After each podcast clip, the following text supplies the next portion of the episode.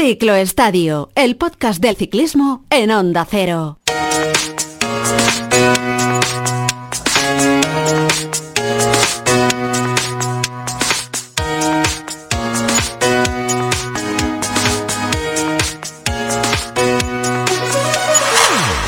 Hola, hola, bienvenidos a Ciclo Estadio, bienvenidos a esta nueva aventura que empezamos en Onda Cero y en la que todos los meses vamos a acercaros la actualidad del deporte de la bicicleta. Queremos sobre todo que disfrutéis, que os lo paséis bien con nosotros y que compartamos esa pasión por el ciclismo, un deporte que seguís con regularidad y que además seguro que estáis echando de menos durante estos meses de invierno. Todos estamos deseando que lleguen de nuevo las carreras, así que por aquí por aquí van a ir pasando los protagonistas del pelotón, corredores, directores, manager. También vamos a tener un poco de opinión con una tertulia en la que vamos a analizar todo aquello que nos vaya dejando la actualidad, consejos de nutrición para muchos de vosotros que os animáis a coger la bicicleta en vuestro tiempo libre y habrá también en todas las entregas una entrevista, una entrevista más especial. Vamos a charlar con deportistas de otras especialidades, ajenos al ciclismo profesional, pero a quienes igualmente les encanta, aman este deporte, hasta el punto de practicarlo para ponerse en forma o para sentirse bien. Va a haber también un hueco para las carreras populares en las que os gusta poneros un dorsal y os gusta probaros con vuestros compañeros de grupeta. Y también, como sabemos que muchos de los que andéis en bici sois como un poquito presumidos, vamos a tener por ahí algún que otro regalo para que podáis lucirlo en vuestras salidas. Y todo ello en una etapa virtual, en una etapa radiofónica, en la que va a haber una salida, una meta volante, una charla en el pelotón y un habituallamiento, con subidas y con bajadas, y una llegada final a meta que solo va a tener un objetivo, que es haceros pasar un buen rato hablando de ciclismo. Así que vamos a por ello, nos dirigimos a la salida, rodad con nosotros, subid con nosotros a esta primera entrega del Ciclo Estadio de Onda Cero.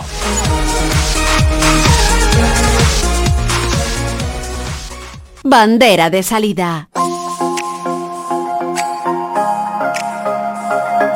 Empezaremos este podcast conociendo un poco más a Juan Ayuso, a la gran perla, la gran esperanza del ciclismo español. Su talento le ha permitido pasar directamente de juveniles a profesionales, algo que ha estado al alcance de muy pocos ciclistas a lo largo de la historia.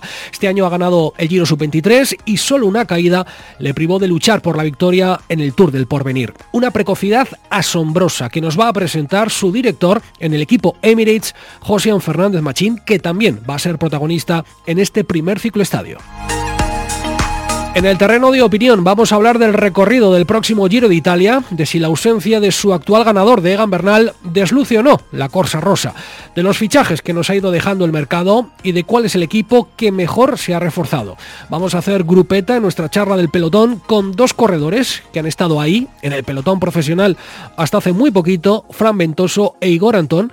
A ellos eh, se sumará Antonio Alix, una de las voces más experimentadas con casi 30 años de trayectoria comentando carreras en Eurosport. En la meta volante nos está esperando, como os decía, un deportista ajeno al ciclismo en su profesión, pero no en su día a día durante muchos años. Primero en casa, por la relación con su hermano mayor. Más tarde, como aficionado. Una vida plena que presenta modo de crónica para recaudar fondos dirigidos a la investigación sobre la enfermedad que le diagnosticaron hace dos años, la ELA qué papel ha jugado y juega la bicicleta en esa vida plena de Juan Carlos Unzué, exportero de fútbol y entrenador. Será algo que descubramos en este ciclo estadio. Además, la alimentación es clave encima de la bici y también fuera de ella. Vamos a contar en nuestro habituallamiento con Juan Carlos Llamas. Es el nutricionista del equipo Movistar desde hace dos temporadas. Lleva mucho tiempo asesorando a centenares de deportistas. ¿Es cierto el mito de que el ciclista más delgado corre más rápido? Será una cuestión que resolvamos en este podcast. Y en nuestro apartado para las citas populares vamos a recorrer los más de 600 kilómetros que separan Madrid y Murcia y que han completado más de 300 participantes sin bajarse de la bicicleta. Todo hoy en poco más de 24 horas. Primera edición de la Madrid-Murcia Non-Stop en mountain bike, de la que José Cordoñer nos va a dar más detalles. Y será así como enfilemos la recta de llegada de este primer ciclo estadio. Manos al manillar, empezamos a dar pedales en onda cero.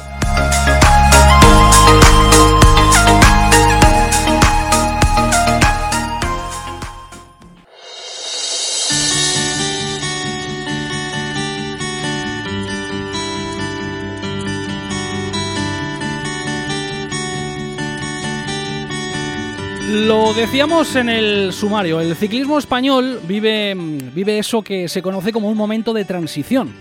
Salimos de ese momento extraordinario en el que los Purito, los Contador, los Valverde han llegado a lo más alto, han ganado las principales carreras del calendario y en los últimos 30 años, me atrevo a decir que desde que Perico se adjudicara el Tour de Francia ya por el año 88, nuestro país no ha estado del todo acostumbrado a estos periodos de transición en los que lógicamente hay que, hay que tener cierta paciencia, hay que esperar a que los corredores eh, maduren, a que aprendan el oficio, a que vayan construyendo poco a poco las eh, suficientes hechuras que les permitan estar con los mejores algún día disputando las principales carreras del calendario. Así que con esa primera premisa de, de cierta y lógica paciencia, aquí en Ciclo Estadio vamos a ir conociendo a todo ese ramillete de corredores jóvenes que tienen lo más importante, que tienen el talento.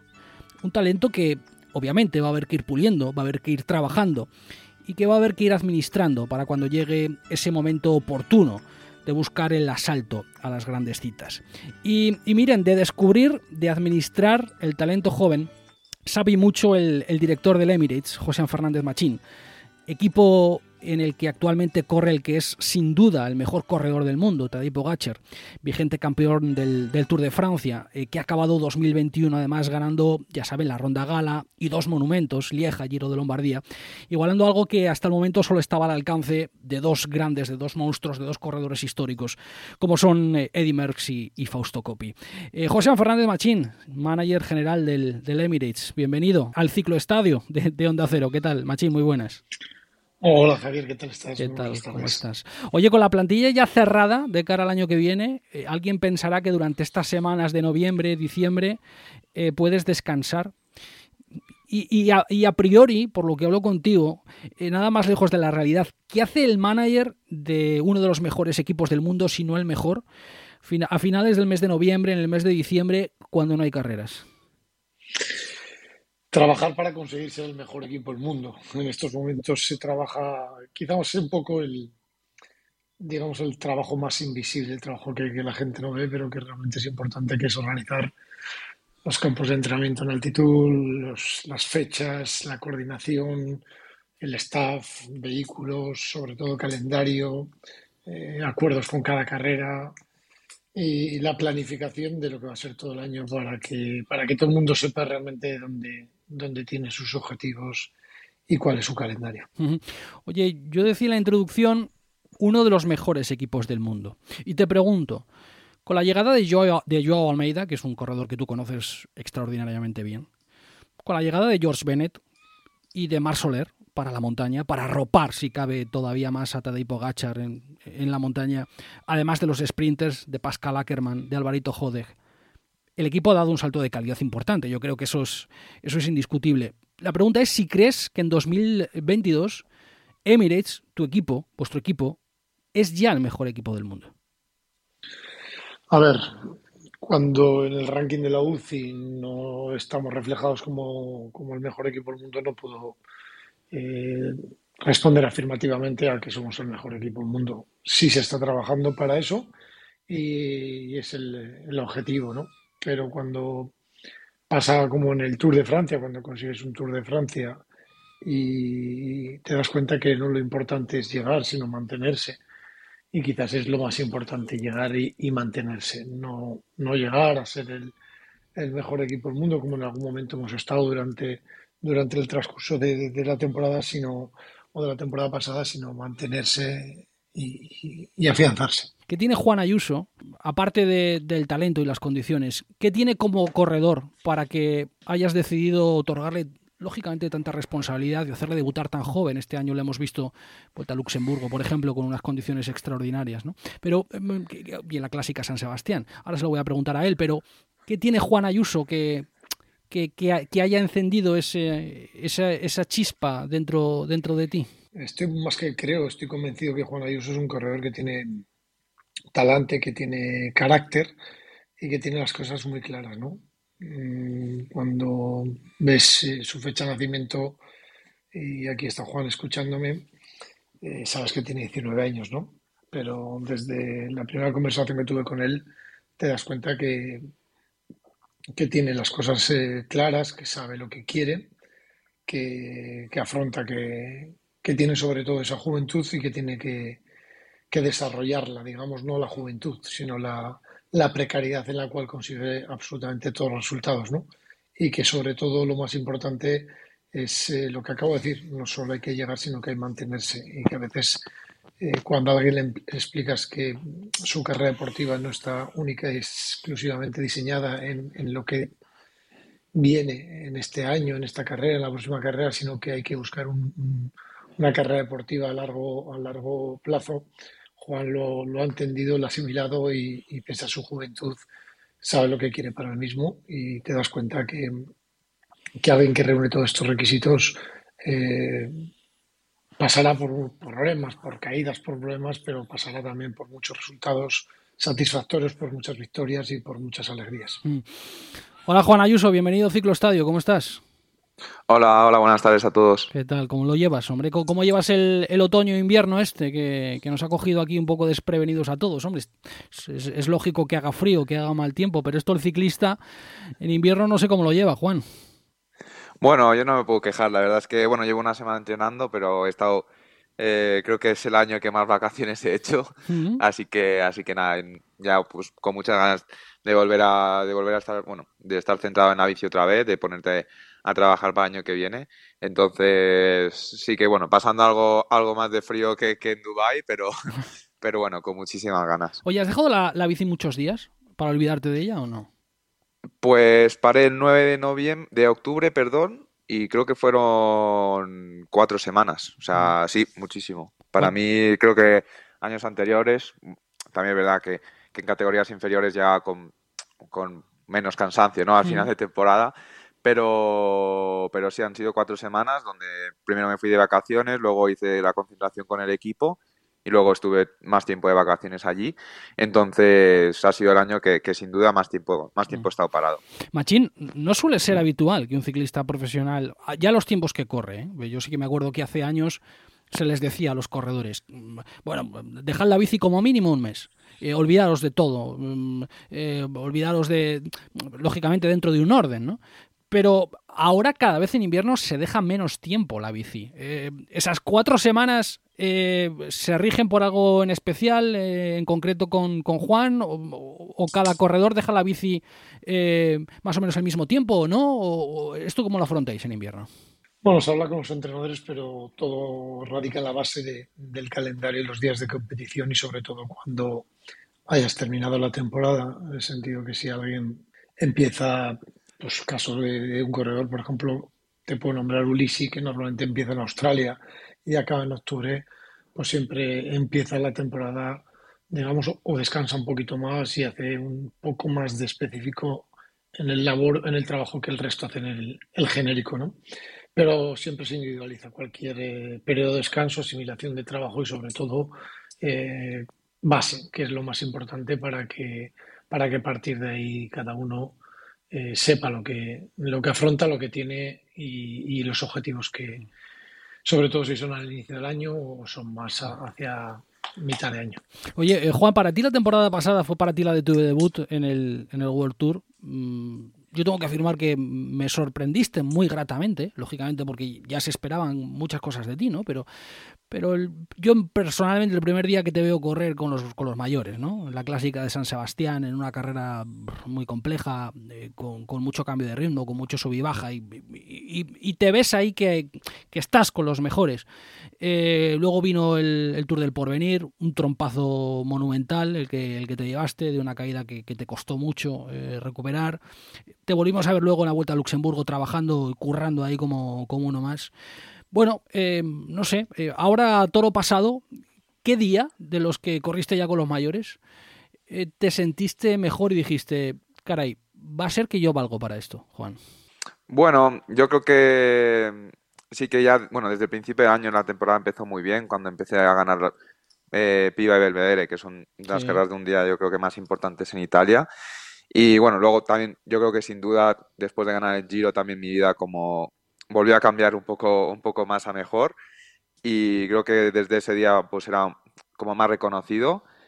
Y luego a partir de ahí, bueno, cuando ya empecé a correr con el equipo, mm, un día como tal, bueno, por ejemplo, pues sí, San Sebastián para mí fue especial porque al fin y al cabo era mi primera carrera en el World Tour. Y yo creo que, bueno, eh, ese día sí que me encontré bien, pero, pero acusé un poco la distancia de, que nunca había hecho tantos kilómetros en mm. carrera y al final me costó bastante, pero bueno, sí que me fui contento de ello porque creo que, para la primera vez eh, no está mal. Bueno, Remco lo hizo mejor, ¿no? Está claro, mm. pero, pero sí que creo que, que voy dando pasos firmes y, mejorando y, es lo que es lo que busco, ¿no? No, no estancarme. Mm, bueno, esta temporada, efectivamente, Juan Ayuso gana el Giro de Italia Sub-23 con tres etapas, ganas tres etapas. Anteriormente a ser Giro Sub-23 habías ganado Piva y, y, el Giro de Belvedere. Eh, eh, en una cesión así como un poco futbolística, para que me entiendan también los, los oyentes que no son tan asidos del ciclismo, pero una cesión al Colpac al, para que corrieran Sub-23 en Italia. Eh, Machín, ¿qué, ¿qué pretendías con esa cesión? Así un poco, como digo, yo, futbolística en el podcast de unos meses con,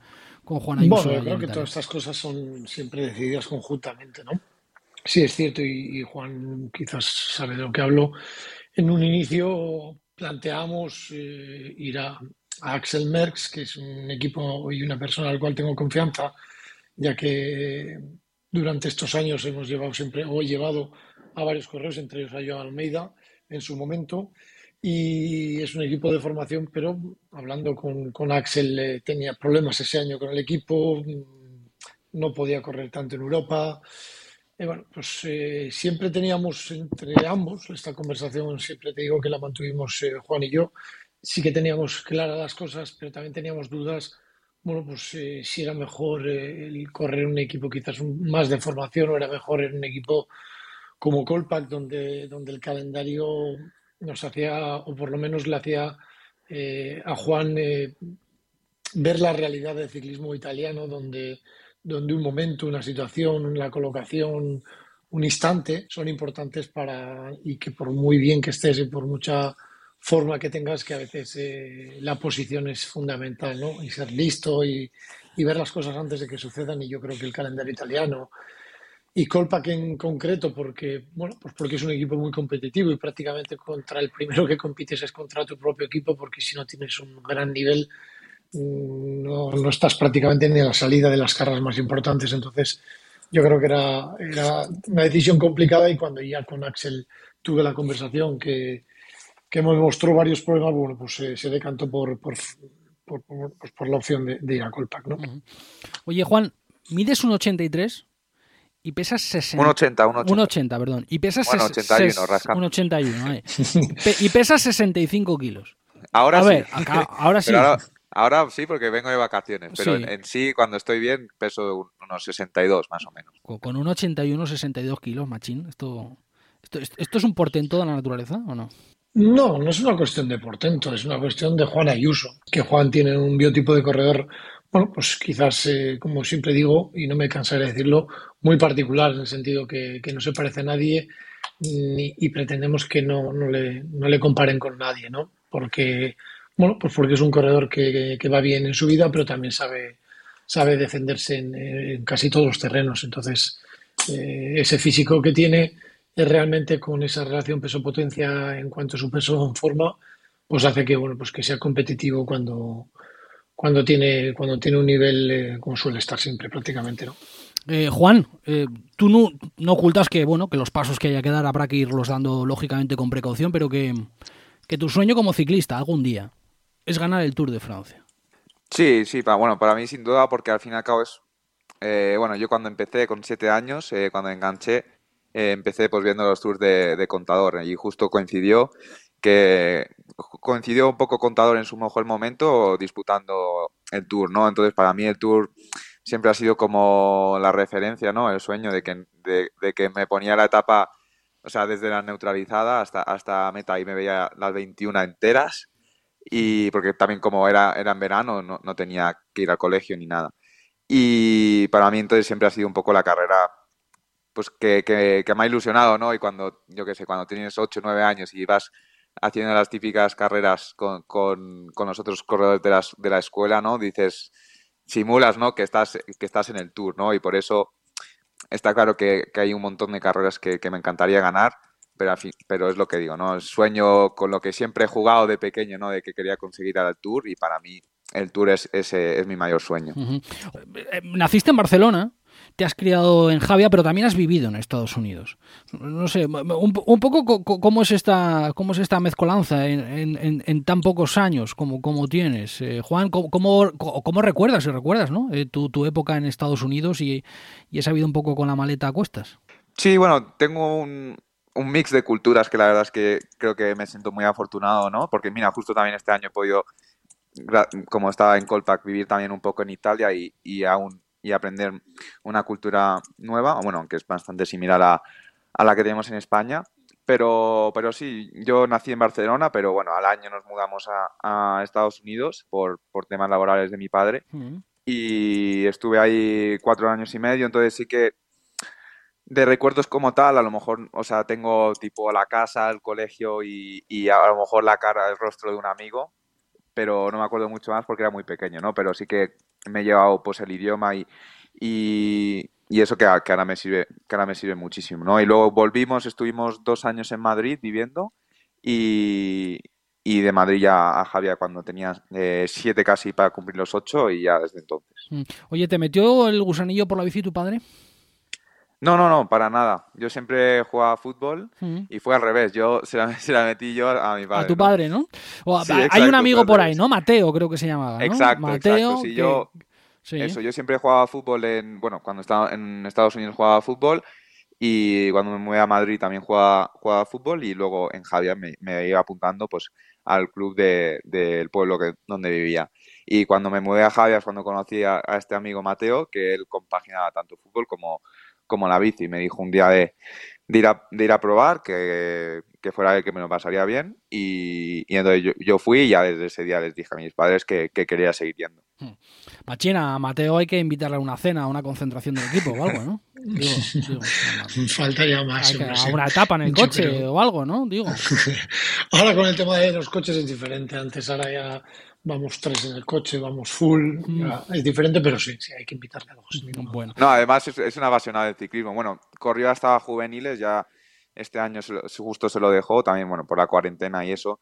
Eh, se lo dejó, pero ha, corrido siempre conmigo en, el equipo de cadetes, corrió en, conmigo y, en juveniles en el Vasco también corrió junto a mí siempre, siempre ha estado junto, porque ya te digo, ha sido o sea, es uno de, los, de mis mejores amigos hoy en día. Mm. ¿Y cómo llevan los estudios, Juan? Porque sí que estabas tratando de compaginar, hasta hace unos meses me consta que estabas tratando al menos de compaginar la bici con los estudios. Yo entiendo que tampoco es fácil, pero bueno, también es todo cuestión un poco de, voluntad y de ingeniárselas. ¿Cómo lo llevas? Eso es, bueno, yo terminé el... como desde que yo volví de Estados Unidos siempre he seguido el, sistema británico para, para, no perder el inglés, entonces siempre he ido a colegios británicos y entonces yo terminé lo que sería la selectividad española, pero británica en, en enero, ¿no? Que en la selectividad británica te da la opción de, de poder graduarte en enero. Entonces en enero terminé y he estado todo, todo el año sin, sin ya básicamente libre, ¿no? Así que bueno, tuve que, que estudiar mientras hacía la pretemporada, pero no, no, no fue mucho problema. Y entonces desde entonces no, no, no he hecho nada porque me saqué la selectividad. Y entonces ahora, bueno, estaba valorando no eh, estudiar a distancia en la universidad, pero yo creo que de momento, bueno, por lo menos este año me voy a dejar un año hmm. sabático a ver qué tal va y, ya veremos más adelante. Bueno, eh, Machín, eh, nacido en Barcelona, habiendo vivido en Estados Unidos durante esos cuatro años y pico, vuelta a Madrid, eh, luego a Javia y demás, el idioma, otra cultura, no sé. Em, pero hablando con él, sí queda la sensación del pozo de una persona madura, de, más de 19 años. No sé, ¿eso a la hora de montar en bicicleta en qué se traduce? Se traduce posiblemente en esa precocidad, digamos, en cuanto al convencimiento de las cosas que hace y cómo las hace. Sobre todo porque cuando le explicas realmente cualquier cosa, desde el plan de entrenamiento hacia una planificación, hacia un calendario, eh, todo de una manera racional. Y yo creo que eso es lo importante. Con su punto, evidentemente, de, digamos, de, ambición, a veces excedida, quizás. ¿eh? Yo creo que aquí Juan está de acuerdo conmigo también. Sí, sí. Pero bueno, eh, es, es lógico y, prefiero que sea así. Y fíjate que soy de los de los directores al contrario, creo que tú aquí me conoces, Javier, de los que intento ser más atacante, más todo, pero, siempre. pero a veces intento sobre todo también darle un poco de balance a, a, las dos partes y bueno, pues en este caso intento compensarle a Juan, aunque yo soy el primero que, que, quiero que corra, que gane y que no regale ninguna si se puede, ¿no? Pero también es cierto que, que como te he dicho, hemos valorado, hemos gestado su, su carrera deportiva. Le gusta, digamos, ganar, por decirlo de una forma que lo, que lo entienda todo el mundo. Juan no va a hacer en principio ninguna de las tres grandes este año, Machín. Esto, esto es algo que mm, ya de alguna manera se ha anunciado. ¿Por qué no quieres ir a rodarle? Porque, no sé, años atrás, quizás hace mucho tiempo, ¿no? Siempre se decía a los corredores jóvenes, bueno, vas pruebas unos días, pruebas una semana y si en una semana ves que no va, bueno, pues, pues te, vas para, te vas para casa, ¿no? Y no pasa nada. Yo no sé si esto algo con la competitividad con la que se corre en el World Tour y también con la responsabilidad, obviamente, que lleva un equipo como el Emirates que tiene que ir a ganar todas y cada una de las carreras, es algo que, que, ya no entra en vuestros planes, Machín. Pero, ¿por qué decides que Juan no haga ninguna de las tres grandes este año, ni que tan siquiera pruebe? No, no es un concepto del equipo, ni mucho menos un concepto de Juan Ayuso. Es, es una base, eh, creo que más que justa en el sentido de no provocar eh, objetivos que no sean asimilables, en el sentido que si Juan va a ir a una vuelta a España, eh, no quiero que Juan vaya a una vuelta a España por el carácter, por el talante y por la confianza ciega que tengo en él en ser uno más. Eh, quiero que cuando vaya una vuelta a España sea realmente Juan Ayuso, con, expectativas y con, ganas de hacer las cosas bien. Eh, ¿Por qué? Porque si no va a ser eh, competitivo absolutamente en una vuelta a España, pues podemos plantear hacer un tour del porvenir. Entonces, es lo que se pretende con, Juan, que vaya a las carreras con opción de ganar, no esperando el último momento si va a participar Ben Hermans, Roglic o Pogachar y tener eh, o, 10 sobre 10 de posibilidades de ganar o, 5 sobre 10 porque vaya un corredor otro que cual no podemos controlar. Entonces lo que tiene que ir controlando Juan y lo que tenemos que ir controlando con Juan es que allá donde participe realmente tengamos los pies puestos en la tierra sabiendo que puede disputar la carrera. Y si Juan no está para disputar una vuelta a España, pues eh, pasaremos a pensar que el siguiente año lo tiene que hacer y que no por eh, por tener prisa se van a hacer mejor las cosas. Juan, ¿y ese planteamiento a un corredor tan ambicioso como tú, que además no esconde que es ambicioso y que te gusta salir a ganar todas las carreras? ¿Ese planteamiento, el día que te lo pone Machín encima de la mesa, eh, ¿te cuesta mucho entenderlo o no? No, para, o sea, al revés. Yo estuve de acuerdo con él porque es, un poco lo que mencionaba él, ¿no? A ver, yo ahora mismo no puedo decir voy a correr la vuelta cuando esté listo para ganarla porque a lo mejor no llego a ganarla ningún día, ¿no? Entonces es tontería. Pero sí que quiero presentarme a la salida de, mi primera grande ya con pues lo que dice Machín, ¿no? Con, tener una opción realista de poder disputarla, ¿no?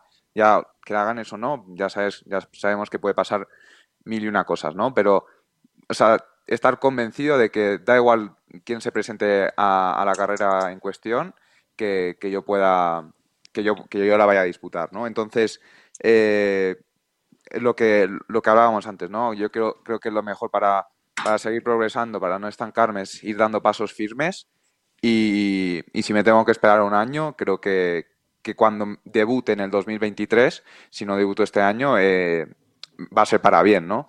Entonces, por eso yo creo que, que, hay que a veces hay que tener, aún, incluso para mí, ¿no? Que siempre quiere correr, que siempre quiere o intentar ganar, eh, creo que hay, hay que tener un punto de calma para, para ir gestionando todo.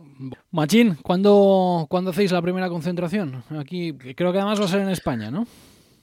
Sí, la vamos a hacer desde, vamos a, a, romperle un poco los reyes, porque no hay cultura de reyes prácticamente nada más que aquí en España. A Juan el pobre le vamos a romper los reyes, pero bueno, los españoles tienen permiso si quieren para, para venir el día, el día 6, pero vamos a estar desde el día 5 en, en Alicante, en tierras de, de Juan. Bueno, Juan, te, han puesto la primera concentración de la temporada lo de casa, ¿eh? Pues Eso es, no me puedo bien. no me tiene que hacer mucho eh, Está muy bien. Eh, a Tadej Gachar, ¿cómo le tenemos ahora en invierno, Machín? ¿También le has dicho que se olvide de la bicicleta unas cuantas semanas o no?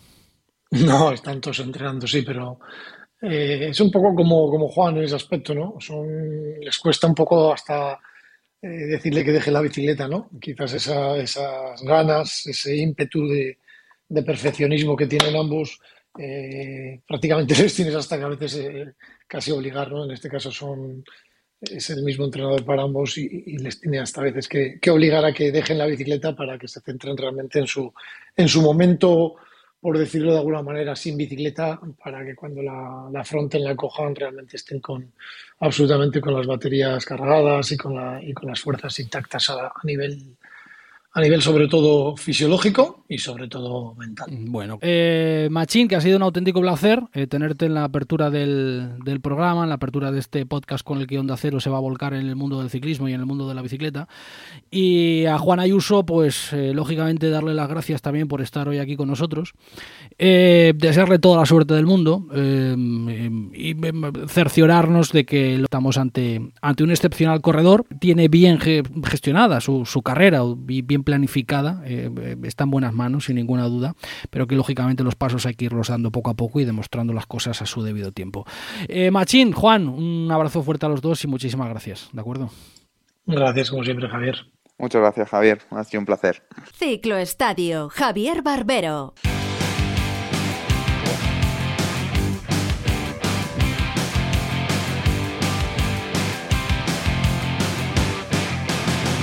Bueno, y así, con este ritmo, es como se producen en muchas ocasiones y en cualquier etapa esas charlas en el pelotón.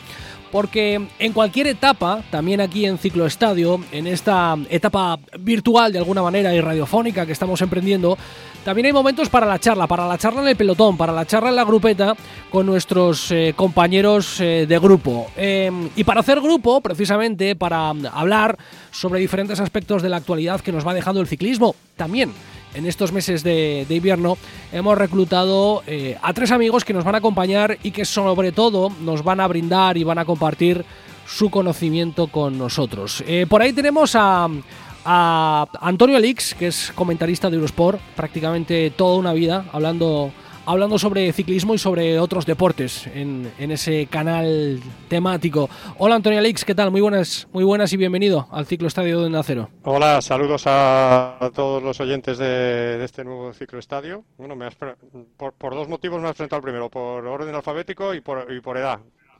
bueno. Ya por, por calidad ciclista tendría que ser el penúltimo. Bueno, bueno. Eh, que, em, eh, el penúltimo, porque el último es el presentador, lógicamente. Eso, eso no tiene ninguna duda al respecto. Y por, ahí tenemos a eh, Antonio. A dos grandes corredores, ex ciclistas ya, pero en cualquier caso los dos han colgado la, bicicleta hace, hace muy poquito. Por ahí está Fragmentoso, profesional durante nada más y nada menos que 17 temporadas en diferentes, diferentes equipos del, pelotón profesional, en Saunier Duval, CCC, también en Movistar. Hola Fragmentoso, ¿qué tal? Muy buenas. Hola, buenas tardes. ¿Qué tal? Eh, pues nada, encantado de, estar aquí con, vosotros, de formar equipo, de formar eh, grupeta ciclística o radiofónica en este caso y, nada, pues eh, intentar pasárnoslo muy bien en, estos ratos que, charlemos. Sí, señor, que es de lo que se trata, de pasarlo bien. Y por ahí también tenemos a, Igor Antón, ciclista también profesional durante muchísimas temporadas en, en el equipo Euskaltel, Euskadi, posteriormente también en, Movistar, corrió en Italia. Hola Igor Antón, ¿qué tal? Muy buenas. Muy buenas, pues lo mismo, ¿no? Eh, un placer estar aquí con nuestra pasión, que es no solo a, nivel competitivo, ¿no? sino más allá, ¿no? Esto es un estilo de vida, diría, el ciclismo. Bueno, oye, eh, tú sigues pegándole bastante en la bici, ¿no, Igor? Bueno, este año no tanto, ¿eh? Este año he bajado un poquito, pero sí, siempre mantengo y suelo hacer retos. A mí ahora me ha dado por hacer esos retos, ¿no? De largas distancias que dicen, joder, qué duro es. No, lo, duro es estar en, profesionales, eh, rendimiento máximo, ¿no? Lo mío ahora es disfrutar de lo, de lo que he hecho. Bueno, eh, Fran, ¿tú le pegas a la bici o no? ¿Sigues saliendo a entrenar? ¿Te sigues machacando sobre la bici o, eso ya quedó y forma parte del pasado? No, machacando, machacando no. salgo de vez en cuando cuando tengo un poco de, un poco de tiempo eh, pero, pero bueno, eh, en estos mm, los días que hace bueno sí que sí que intento salir, a, divertirme, a pasarlo bien, a que me dé un poco el aire en la cara y sobre todo a, parar a tomar el, café con, los amigos. Mm. Bueno, Antonio, eh, tiene mala leche, tiene mala leche porque la actualidad de, estas eh, semanas eh, nos acaba de dejar precisamente la presentación del Giro de Italia, un trazado de, más de 3.400 kilómetros, 51.000 metros de desnivel positivo, hay terrenos para todos los corredores, especialmente hay, montaña, como no puede ser de otra manera cuando hablamos del, Giro de Italia. Hay muy poquita contrarreloj, siguiendo la estela también y el trazado de, grandes vueltas por etapas que no quieren que se formen grandes diferencias, quizás al inicio de la carrera, al inicio de la ronda o a mitad de la misma. Se deja toda la contrarreloj para una crono final de 17 kilómetros con final en Verona. Y digo que tiene mala leche, porque claro, Igor Antón y Fran Ventoso saben lo que es ganar en el Giro de Italia. Y tú y yo, de ganar, de ganar, sabemos poco y en el Giro de Italia menos. Así que, bueno, no sé, vamos a empezar a, comentar brevemente qué os parece el Giro. Eh, Antonio, por, por, empezar con los outsiders, que somos tú y yo, eh, eh, porque nosotros, al contrario que Igor Antonio y Fran Ventoso, no hemos levantado los brazos en un final de etapa del Giro de Italia. No sé, a grandes rasgos, un Giro que, que empieza en el extranjero, que, que empieza en en Budapest, que, arranca fuera, al igual que el Tour de Francia y, la Vuelta a España. Eh, mucha montaña, poquita crono, insisto, reservada para el final. Un etapón, la, cima Copi con el, con el paso por Doy, eh, previo paso San Pellegrino y final en la, en la Marmolada, el paso Fedalla bueno, mm, eh, tenemos por ahí el Enda, el Mortirolo, África, en fin. a grandes rasgos, ¿a ti qué te parece y cómo ves el recorrido del Giro de Italia 2022? El recorrido, eh, contrarreloj hay una inicial también. Esperemos que la contrarreloj última, aunque sean solo 17 kilómetros, pueda tener importancia para la general y lleguen uno, o sea, dos o más ciclistas todavía con opciones en esa contrarreloj. Y luego, bueno, pues llama la atención. Hombre, lo de salir en el extranjero o no, pues en el fondo da igual, es tema comercial y económico. Lo único que provoca que, haya un día más, que se empiece un viernes y el lunes se aproveche para traslado, más que descanso, y encima a Sicilia, no, no, no a la parte norte de Italia. Entonces, eh, luego a partir de ahí es importante que ya en Sicilia está, está el Etna, es decir, en la mm. cuarta etapa, primera de las de Sicilia ya está el Etna, el segundo día también hay un, un paso, aunque ese no será determinante, y luego ya en cuanto entran en, también en Italia, en, en, ahí en Catania, en la punta de la bota, es que ya hay montaña, y ya en la primera semana está el Blockhouse, es decir, que no es un giro como otros diciendo, bueno, pues etapas más o menos de transición en la que puede haber gente que se descarte, pero, pero no se decida quién es el favorito y en la última semana toda una traca. Es que eh, antes de la última semana ya puede haber grandísimas diferencias y, luego hay etapas, eh, por ejemplo la de decimocuarta etapa, que no es de alta montaña, la de Turín y que no es muy larga, eh, que son 153 kilómetros, pero es un continuo diente de sierra con, con, continuos pasos por la Madolena y por otras cosas, que esa podría ser también muy importante, incluso más importante que las típicas etapas sube-baja, sube-baja, en las que, como se suele decir, los ataques pancarteros, ¿no? que, que a lo mejor sí mucho la etapa de la marmolada, pero a lo mejor es que van juntos en el San Pellegrino y en el Pordoy y es solamente en los últimos tres kilómetros de la marmolada donde hay diferencia, ¿no?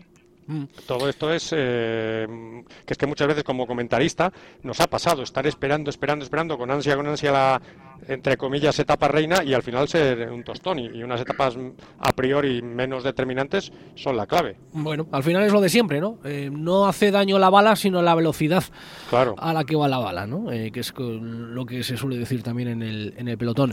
Igor Antón, tú que tienes extraordinarios recuerdos de, de una carrera que, te puso, por otro lado, en lo más alto del pelotón internacional. Bueno, hay un poco de todo, hay mucha montaña, hay mucha etapa llana también para los sprinters, para las volatas en el, en el Giro de Italia, hay media montaña con esa jornada, como decía Antonio Alís, en, en Turín, precisamente además va a ser jornada de media montaña como aperitivo antes de, la gran montaña, antes precisamente de, la etapa reina, se supone, de la etapa reina, eh, con, el, con el Mortirolo y con la subida a Santa Cristina, eh, que van a coronar a 6 kilómetros de la meta de África. No sé, a, grandes rasgos, eh, con tan poquita crono, que es como se llevan ahora las, las grandes rondas por etapas, ¿qué te parece el Giro de Italia 2022? ¿Es más de lo mismo o no? Bueno, como siempre se ha caracterizado el Giro, pues es para escaladores, ¿no? Para un corredor escalador que suba y bueno, la contraloj al final van a ser escasos 26 kilómetros en total, pero me gusta que hayan hecho como una, una segunda etapa con una crono que sería un prólogo. Normalmente el prólogo siempre es la primera etapa, pero va a ser en la segunda, porque bueno, va a hacer que sea un poquito más bonita el inicio, ¿no? Que, haya cambio de líder y ver cómo quién coge las riendas de un giro, pues que va a ser eh, como siempre muy vistoso y como decía Alice, pues la etapa 14, ¿no? Una etapa que es una clásica pura, una clásica donde se va, va a haber sorpresas. Y, bueno, como etapa reina la de la marmorada, donde tantas gestas se, se, han visto. Mm. Entonces, bueno, hasta llegar a aquella etapa veremos cuántas, muchísimas cosas pueden pasar. Eh, Fran, eh, siempre cuando, cuando Fragmentoso iba al Giro de Italia, siempre yo trataba de arrancarle, bueno, ¿qué etapa tienes marcada ahí en el calendario? ¿Cuál te gusta para intentar ganar? Bueno, eh, no sé, Fran, los velocistas también van a tener, lógicamente, su, su oportunidad en el Giro, en un país que ama las volatas, por otro lado, ¿no? Y al, que le gustan también. El Giro al final siempre es una caja de sorpresas en el que mm, hay, hay subidas finales, pequeños repechos que igual no aparecían en el libro de ruta, esas sorpresas que acostumbraba a dar el Giro hace algunos años eh, y que, sorprendían a todo el pelotón. Pero no sé, a priori y con el libro de ruta casi casi en la mano, ¿qué te parece el Giro 2022? Bueno, a ver, me parece un poco, como decías tú, un pelín más, más de lo mismo, ¿no? Quizás eh, no hay los encadenados, ¿no? De tres grandes etapas de montaña como, como solían hacer en, la última, la última semana, de grandísimas etapas de montaña, pero yo creo que los sprinters van a tener sus oportunidades. Eh, la gente de media montaña o llegadores eh, tipo Alan Philippe, que parece que, puede ir al Giro, también tiene eh, varias llegadas, como puede ser la primera, ¿no? que, este año es etapa en, línea, aunque al día siguiente, como dice Igor, va a haber eh, etapa de, prólogo, digamos, una, una, pequeña contrarreloj. Y quizás lo que me falta es un pelín más de, contrarreloj, ¿no? Que, y bueno, ya etapas eh, como Marmolada con, con mm, antes, creo que, son puertos de tal entidad que a priori eh, sí que se van a sí que van a ser etapas duras en las que se va a ver cosas desde, desde el principio de la etapa, ¿no? desde San Peregrino, por, por la entidad de, de, los puertos. Yo creo que es un giro en el que en el que vamos a, a ver, o, por lo menos queremos ver mucho, mucho espectáculo. Yo por hacer un inciso, sí, que veo eso, desde la etapa 15, es, salvo la 18, desde la etapa 15 hasta la 21, hasta el final del giro no va a haber relax Prefiero que todas las etapas van a ser importantísimas, todas las etapas puede haber diferencias o, sorpresas, pero salvo la 18 eh, no va a haber respiro, ¿no? Entonces, el encadenamiento de todo esto veremos sorpresas y desfallecimientos.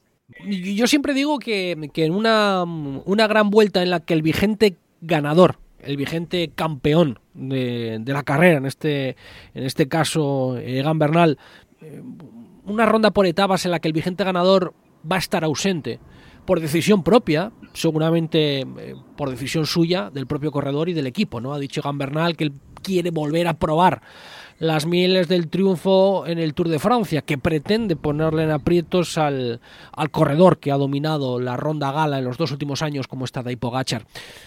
Le quita brillo al Giro de Italia que el vigente campeón, el vigente ganador, Egan Bernal, desde el principio y todavía sin haber acabado 2021, ya de saque eh, diga aquello de pasapalabra y, y que no va a correr el Giro, ¿le quita cierto brillo esto a la carrera o no, Antonio?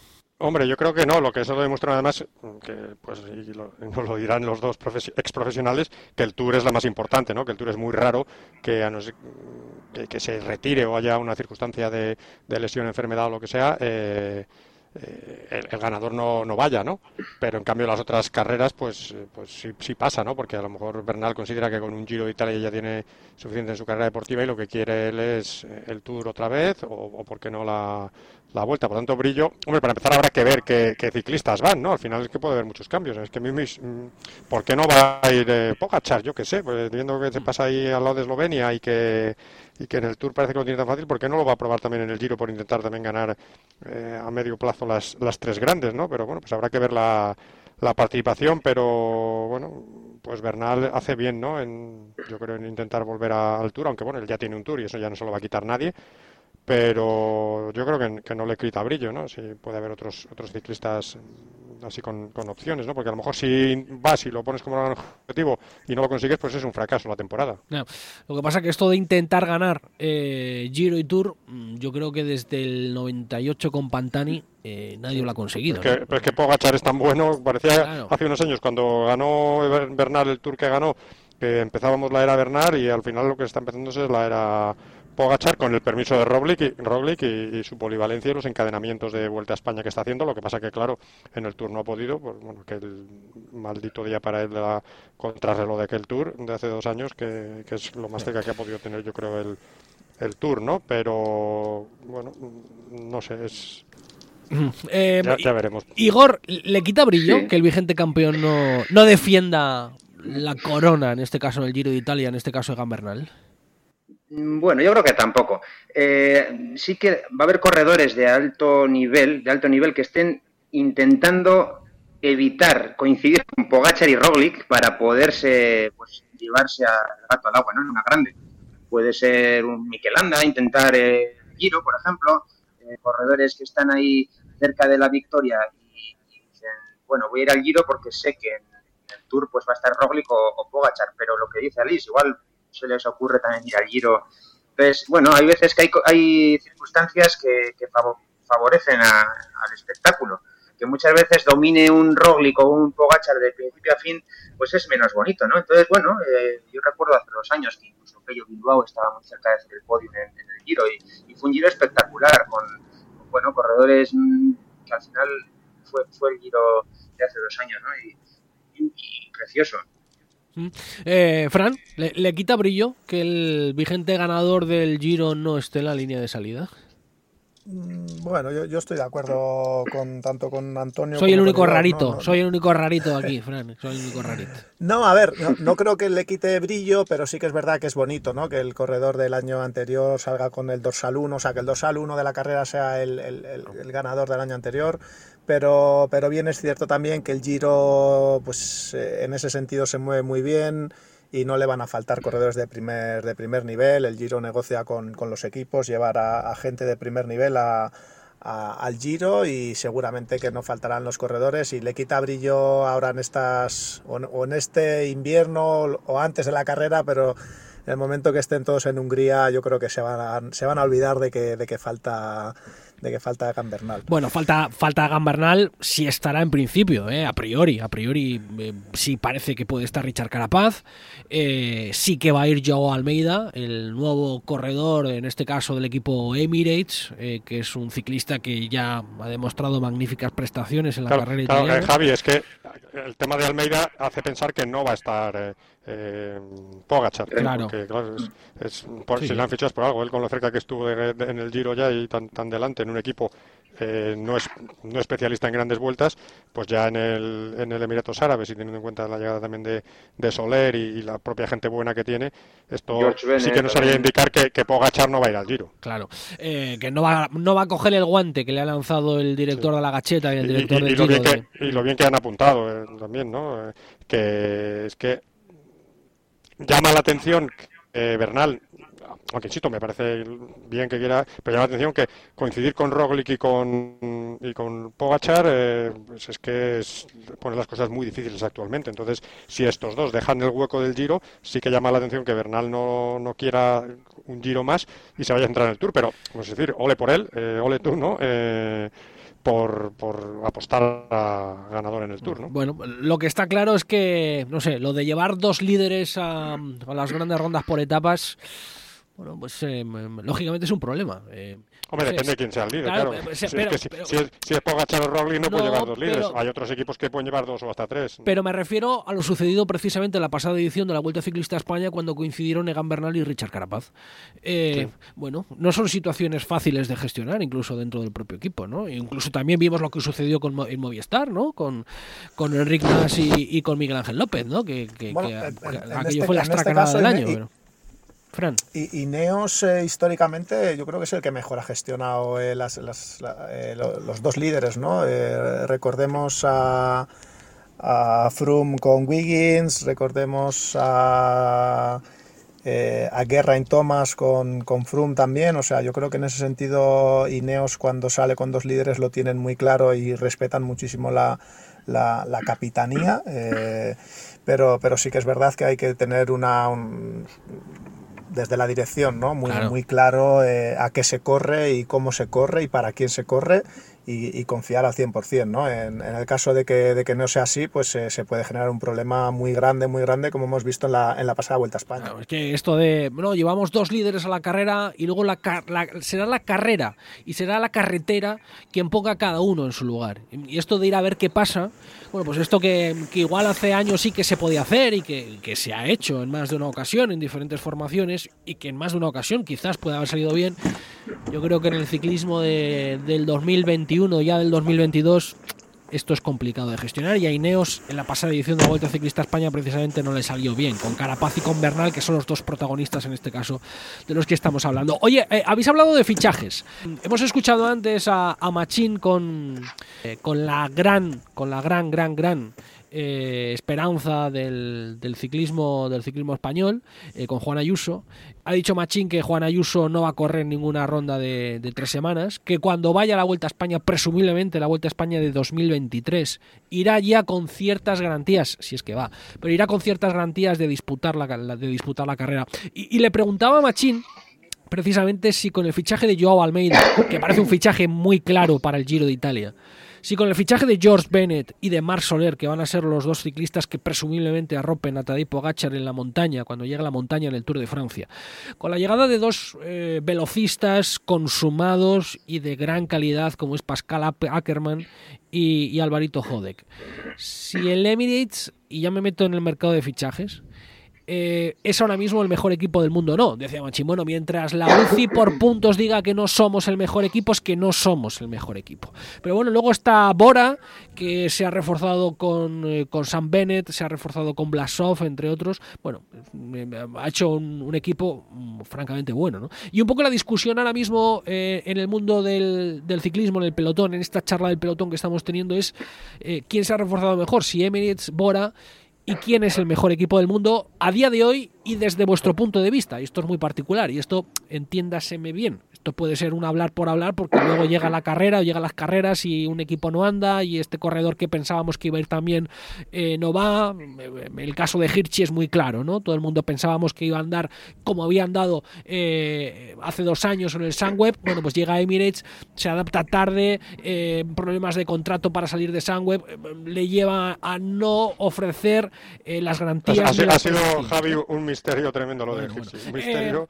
Después de la temporada 20 que hizo y, ese tour que hizo el tío todo el día en fuga eh, y otras cosas. Eh, lo de la hmm. temporada de este chaval el año pasado es, es, un expediente eh, X. ¿no? Fran y, Igor pues han estado y a lo mejor también les ha pasado a ellos a veces de, no andar esperando que sí y, habrán visto en compañeros mm, cosas así, ¿no? Pero desde fuera, sin conocer los intríngulis, ha sido un misterio. en cuanto a lo de mejor equipo, es que esto, claro, como los equipos también están, están distribuidos en, otros deportes de equipo, pues decir, ¿cuál es el mejor equipo? Bueno, porque gana el gran torneo, ahora que estamos por ejemplo, con el fútbol y demás.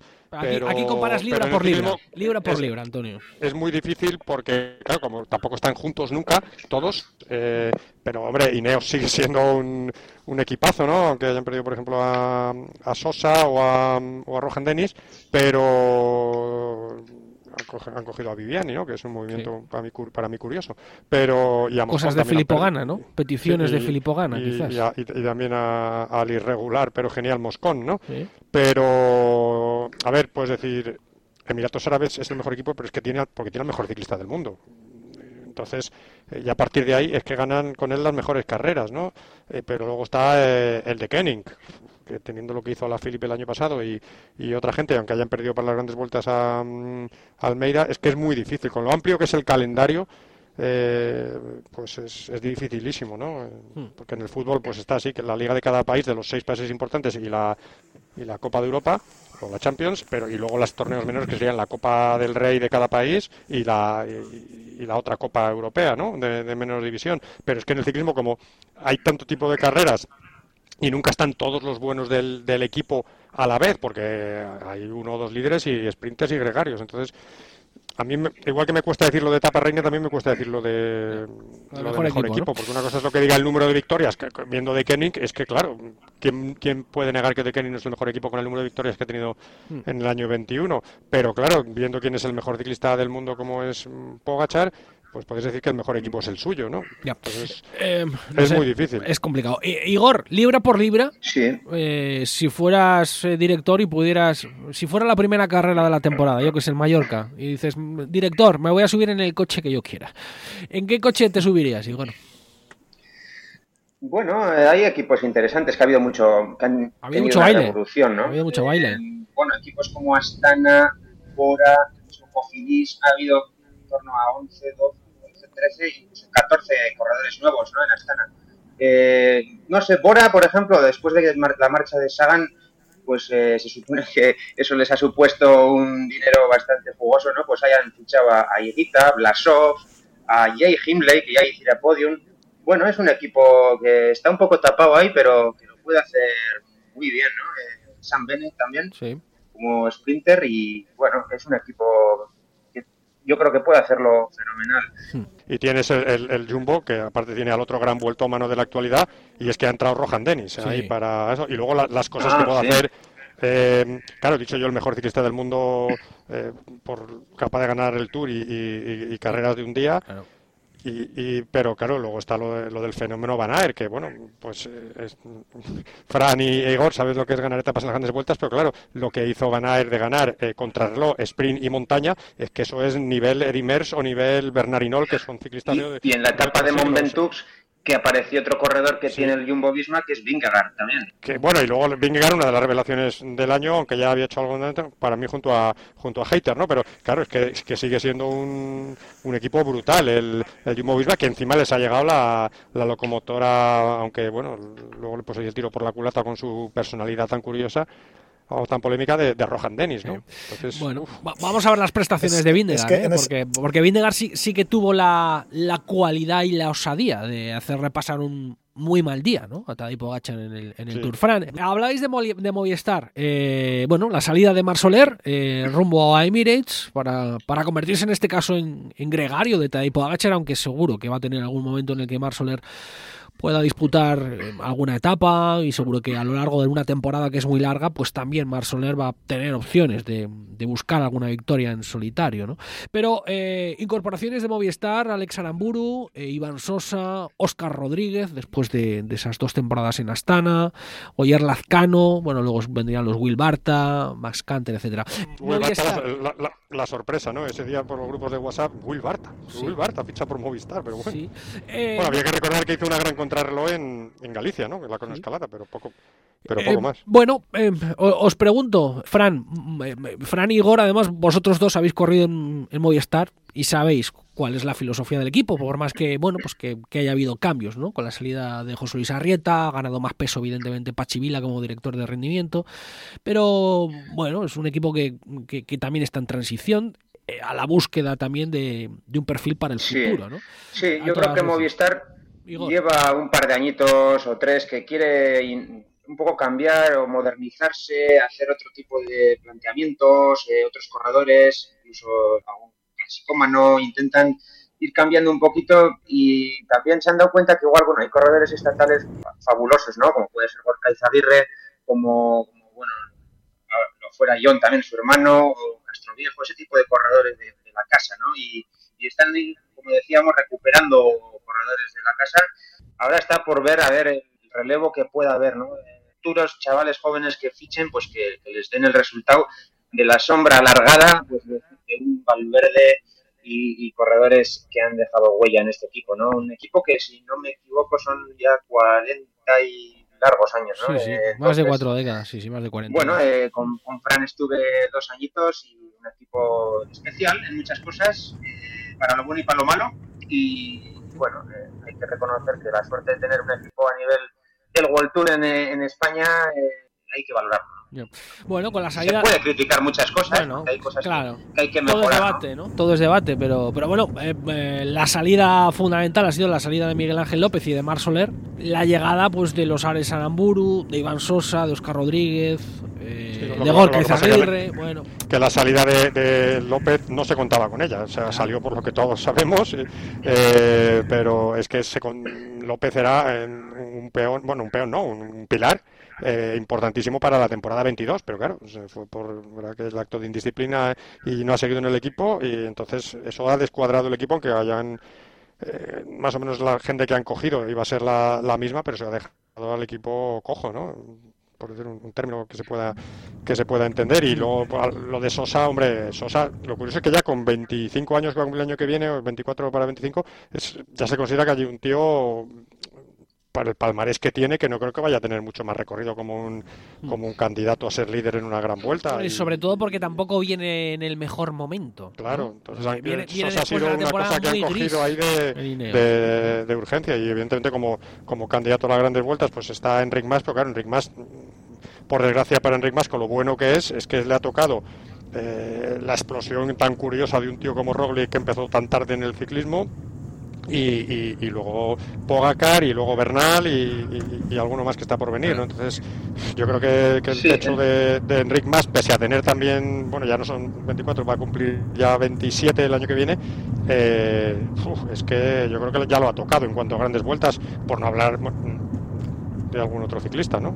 Eh, Fran, tú que sabes también lo que es correr dentro de la estructura de Movistar. Eh, libra por libra, como decíamos antes, eh, ¿ha perdido potencial Movistar con respecto a la pasada temporada? No, yo creo que Movistar este año se ha movido muy bien. Me gusta mucho que haya recuperado músculo con gente como otra vez Gorka Izaguirre, con Alex Aramburu, con Oscar Rodríguez. Creo que recupera, recupera el equipo músculo que había perdido en los últimos, en los últimos años y, un poco, me atrevería a decirte que había perdido un poco hasta, hasta identidad, ¿no? que, se le veía que en las carreras pues no, no, no tenía quizás ese peso que, que- que podía haber tenido años atrás y yo creo que con, con la llegada de estos corredores, con Sosa, como dices, me ha sorprendido porque no, no, no viene o no está en su mejor momento, ni mucho menos. ¿no? Yo creo que viene una temporada en Ineos eh, bastante, bastante flojita eh, y, bueno, yo creo que está, se está renovando, eh, está intentando hacer eh, las cosas, pues como, dice, como decía Igor, ¿no? hay muchas cosas criticables, pero yo creo que en este caso están, están intentando renovarse con la llegada de Pachi eh, y, y dándole un enfoque un poco más, más, más internacional al equipo y sobre todo de, a, la, a- a la hora de trabajar, ¿no? Pues, Pero- hacer las cosas con, con una visión un poco más, un poco más abierta. Pero el tema de, de Movistar, eh, yo insisto, es que eh, les ha descuadrado la, la salida escandalosa de, López, porque todos estos fichajes ya los tenían previstos. A lo mejor el de Sosa no, es el que diríamos a última hora tenemos que pillar a uno que suba bien. Pero el resto de gente, joder, es que Aramburu tiene un problema. Aramburu es buenísimo y tuvo esa espectacular victoria, gracias también a una labor impagable de, de- libro de, Fraile pero en el País Vasco, pero es que el problema para Aramburu, como le pasa también a, a García Cortina, que para García Cortina yo creo que el 22 va a ser un año clave, porque es que ya no puede ser un año de jiji jaja, de decir, es que tal, tal, tal, es que ya de por sí, ya que también va a cumplir los, los 27 años, tiene que demostrar si de verdad va a poder ganar una gran clásica.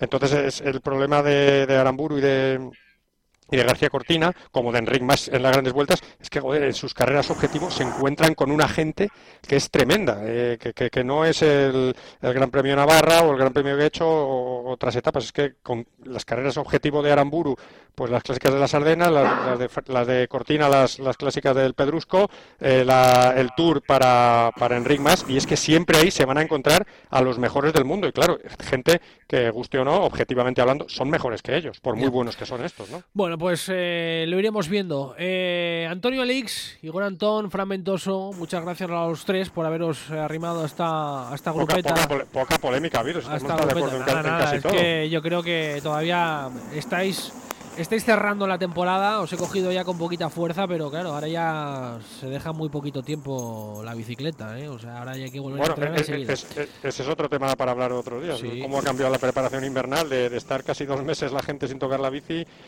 Eso ya era en los años 70, 80, a estar a lo mejor un Prácticamente no mes. se para ya. A Cuatro Ya, ya, es que semanas, no- cuatro semanas nos ha dicho Juan Ayuso que había dejado la bici. Sí, pero Ayuso es, diferente, Ayuso es diferente, porque también tuvo un parón después del principio, y pero en cambio es que ahora nada. Y, y Oye, ¿qué, decir, esperáis de un tipo como Ayuso?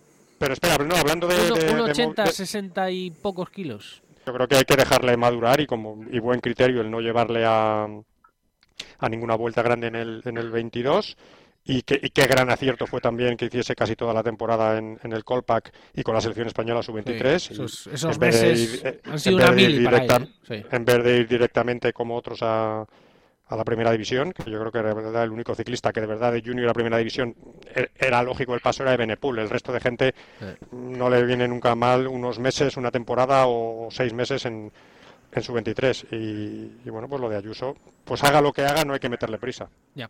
Igor, ¿cómo ves a un ciclista como Ayuso? Un ciclista que se defiende bien con el crono, que sube maravillosamente bien, que todavía no ha definido cuáles pueden ser sus cualidades dentro del pelotón profesional, porque claro, una cosa es ganar carreras en juveniles y ganarlo todo en juveniles, pero otra cosa es cuando Ya. llegas al pelotón de los mayores, ¿no? Y, y siendo tan jovencito. Sí, ¿no? es, es, es, es un poco pues un tema que, que está en la boca de todos los aficionados al ciclismo, ¿no? El- esta precocidad, este mm, de repente una maduración tremenda, ¿no? En pocos años están de estar casi casi en el colegio a estar en profesionales y, y bueno, esa maduración temprana muchas veces eh, para muchos es bueno, pero cuántos corredores que van más despacito se quedan por el camino, ¿no? Y ver la longevidad de estos corredores, ¿no? Ver hasta dónde llegan. Que Ayuso va a ser bueno, no hay duda. Eh, va a ser un corredor y ya lo, está demostrando. Ahora bien, ¿cuánto tiempo puede alargar ese, ese- esa carrera ciclista y, y ver, ¿no? Eh, Cómo va, eh, bueno, poniendo esos cimientos de, de corredor de, de de clásicas, grandes vueltas, veremos, ¿no? Dónde llega, dónde pone. Pero bueno, en principio la sociedad está acelerándose y yo para mí no es malo, pero siempre que se den los pasos de uno en uno. Bueno, por lo No pronto. hacerlo claro. de dos en dos. No, por, por lo pronto en el Emirates le pero que llevando no con mucha es- calma. Sí. No es tema del ciclismo, porque que lo estamos viendo en el fútbol, la, No, no, alineación del Barça no pasa por el filial ninguno, todos directamente de junior al, al primer equipo, lo estamos viendo en el tenis, eh, lo estamos viendo en el eh, en, en el atletismo que ya los keniatas jóvenes van directamente a maratón sin hacer todo el paso de ir poco a poco subiendo de distancia en pista y, y- y- y en tantos oh, deportes como natación y gimnasia de toda la vida ha pasado, pero es que eso ya está pasando en, en el resto de deportes. Chicos, aquí lo tenemos que dejar, eh, que se nos acaba el tiempo. Antonio Alix, Igor Antón, Fragmentoso, bienvenidos los tres a esta grupeta del, del ciclo estadio y que vivamos muchas tardes de ciclismo. Un abrazo a los tres y gracias por vuestra colaboración, ¿de acuerdo? Gracias. Hasta Chao, luego. chao. hasta luego. Ciclo Estadio, Javier Barbero.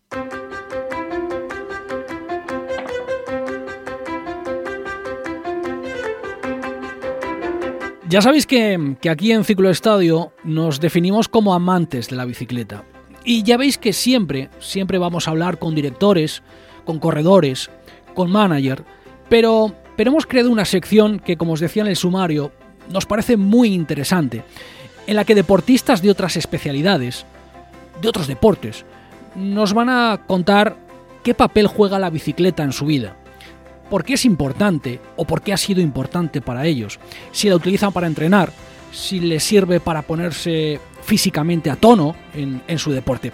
Y mirad, para esta primera entrega del podcast hemos querido que estuviera con nosotros alguien, alguien muy especial, alguien para quien la bici ha jugado parte, una parte esencial en, su vida, Eh, una vida que ahora presenta a modo de crónica eh, para hacer más visible una enfermedad invisible a ojos de muchos. Una vida plena es un libro solidario que persigue recaudar fondos para la investigación y para que todos los afectados por la ELA puedan tener una vida digna. Ya sabéis que me estoy refiriendo a alguien que fue portero de élite durante nada menos que 17 años de su vida, que luego emprendió carrera como entrenador, como preparador de porteros, hasta, hasta que un día anunció a todo el país que tenía ELA pero que empezaba una lucha y que empezaba una, una nueva vida también para, para él. Hola Juan Carlos Unzúe, ¿qué tal? Muy buenas. Hola, muy buenas Javier. ¿Qué tal? ¿Cómo estás? Lo primero de todo, ¿cómo, cómo, cómo lo llevas? Pues lo llevo bien, lo llevo bien, eh, físicamente evidentemente cada día sintiendo que esto no para y que me va limitando un poquito más, pero a la vez que siento ese, bueno, ese deterioro físico, lo que percibo también es, eh, bueno, que mi capacidad mental, mi estado de ánimo eh, cada día va más, ¿no? Pues por, porque le sigo dando sentido a mi vida, me sigo sintiendo útil, haciendo cosas totalmente diferentes a las que he hecho durante 52, 53 años de, de, mi vida, pero a la vez eh, tan o más satisfactorias. Hmm. Oye, yo recuerdo que el primer día que hablamos, después de que anunciaras todo esto de Lela, lo primero que me dijiste, em, lo primero que me dijiste fue que lo más importante es sentirse fuerte mentalmente que eso es lo fundamental. ¿Ningún día has tenido un momento malo desde el punto de vista de la mentalidad, desde el punto de vista de la psique, desde el punto de vista de, la moral, Juan Carlos? Pues a día de hoy os puedo decir que, ese día no ha llegado. Espero que tarde mucho. Es posible que, llegue, pero bueno, cuando llegue ya lo gestionaremos, ¿no? ¿Eh? No, no va a ser tampoco algo nuevo para mí eh, el, sentir, bueno, pues, pues un estado de ánimo o una dificultad o una frustración o una sensación, pues eh, a, a, veces, pues que, que, tenemos y que han llegado en, en, mi vida también anterior como, como futbolista, como entrenador, entonces no va a ser algo nuevo, ¿no? Sigues montando en bici, eh, comentabas hace semanas o hace meses. ¿eh? Me decías, bueno, me monto la bici estática todos los días y me voy a seguir montando en la bici estática todos los días, poniéndome el maillot, el culot, la música, los auriculares para recordar todos esos puertos que he subido. ¿La enfermedad te permite a día de hoy seguir en la bici estática o ya no, Juan Carlos? Algún día aún me, monto, eh, ya de forma no tan continua, y sí os puedo adelantar, eh, bueno, pues que, mi, mi, última vez a día de hoy, y, no os voy a adelantar demasiado, eh, la, veréis en un, en un documental que, me han hecho en Movistar y, y, que pude estar con, con, amigos y familia, ¿no? No os adelanto más. Bueno, bueno, está bien, ya nos estás adelantando algo, ¿no? Que te vamos a ver que te vamos a ver en, la bici. Eso es, eso es, ¿eh? así es, así es. Y la bici, bueno, como, como hemos hablado muchas veces, ¿no? Eh, en, entrevistas y, también en llamadas que, o, charlas que hemos tenido, ¿no? Bueno, para mí ha sido como decías, importante, ¿no? Importante primero porque la, he vivido o la hemos vivido en nuestra casa, la, bicicleta, el ciclismo, desde muy jóvenes, ¿no? Claro, mi, eh, hermano Eusebio ya corría eh, eh, pues allí en aficionados, evidentemente vamos a decir que el ciclismo ha estado en las conversaciones familiares desde, desde hace muchos años, ¿no? Después, bueno, más allá de esa vivencia como, como bueno, cercana, ¿no? Por, porque mi hermano estaba ahí metido en ese mundillo y he tenido la suerte de poder, eh, bueno, pues, pues disfrutar de, días en el, en el coche, ¿no? En, vueltas a España, en, Tour de Francia, con, la satisfacción que eso conlleva. Eh, a partir del 2005 eh, la convertí un poco en, mi hobby, ¿no? Ya cuando era entrenador de porteros, yo había jugado toda mi época de, de jugador a golf, era un poco mi hobby, y llegó un momento en que, bueno, estaba bloqueado ya no tenía capacidad de mejora y, la bicicleta siempre había estado en mi cabeza, ¿no? Eh, y, bueno, pues empecé a practicarla y a disfrutarla, ¿no? Desde ese 2005 y, lo he hecho pues de una forma, vamos a decir, continua hasta prácticamente el 2020, ¿no? Ya los últimos años y ahora estos últimos meses, evidentemente ya exclusivamente en la, en la estática, pero, pero sí, sí, vamos que ha, que ha ocupado eh, unas cuantas horas de mi vida estos últimos 16, 18 eh, años, ¿no? Oye, eh, yo sé que en tu casa de Esplugas, encima de la mesa, encima de la mesa del salón, había unas figurillas, ¿no? Había unas figurillas en esa mesa con cuatro ciclistas que estaban en el centro de la mesa. Y eran las cuatro figurillas con, con el mayor de la montaña, maillot de, puntos, el, eh, de, puntos rojos, el, el maillot amarillo, el verde de la regularidad y el maillot arcoiris. Y esas cuatro figurillas, yo sé que te las regaló Zubi, que te las regaló así es, Andoni Zubizarreta. Eh, así es. ¿Cuál es la historia de ese regalo, Juan Carlos? Bueno, pues ya no solamente de ese regalo, Javier, es que mi mujer últimamente me dice, hombre, eh, si vienen a nuestra casa eh, alguien que no te conozca, eh, va a pensar que, que, eres ciclista o que has sido ciclista, porque hay más, vamos a decir, más eh, cositas relacionadas con la bicicleta casi que con el fútbol, ¿no? Entonces, eh, bueno, eh, es verdad que, claro, mis amigos, mi, gente querida sabe cuál era mi, hobby, lo, que ha despertado la bicicleta en, en, eh, y lo que ha sido en mi vida. Y, muchos de estos últimos regalos pues han sido de una forma u otra relacionados ¿no? con, con, el mundo de la, de la, bicicleta, ¿no? Desde libros hasta, hasta figuras o hasta estos cuatro ciclistas que, que tuvo el detalle de, de regalarme Andoni Zubizarreta. Mm.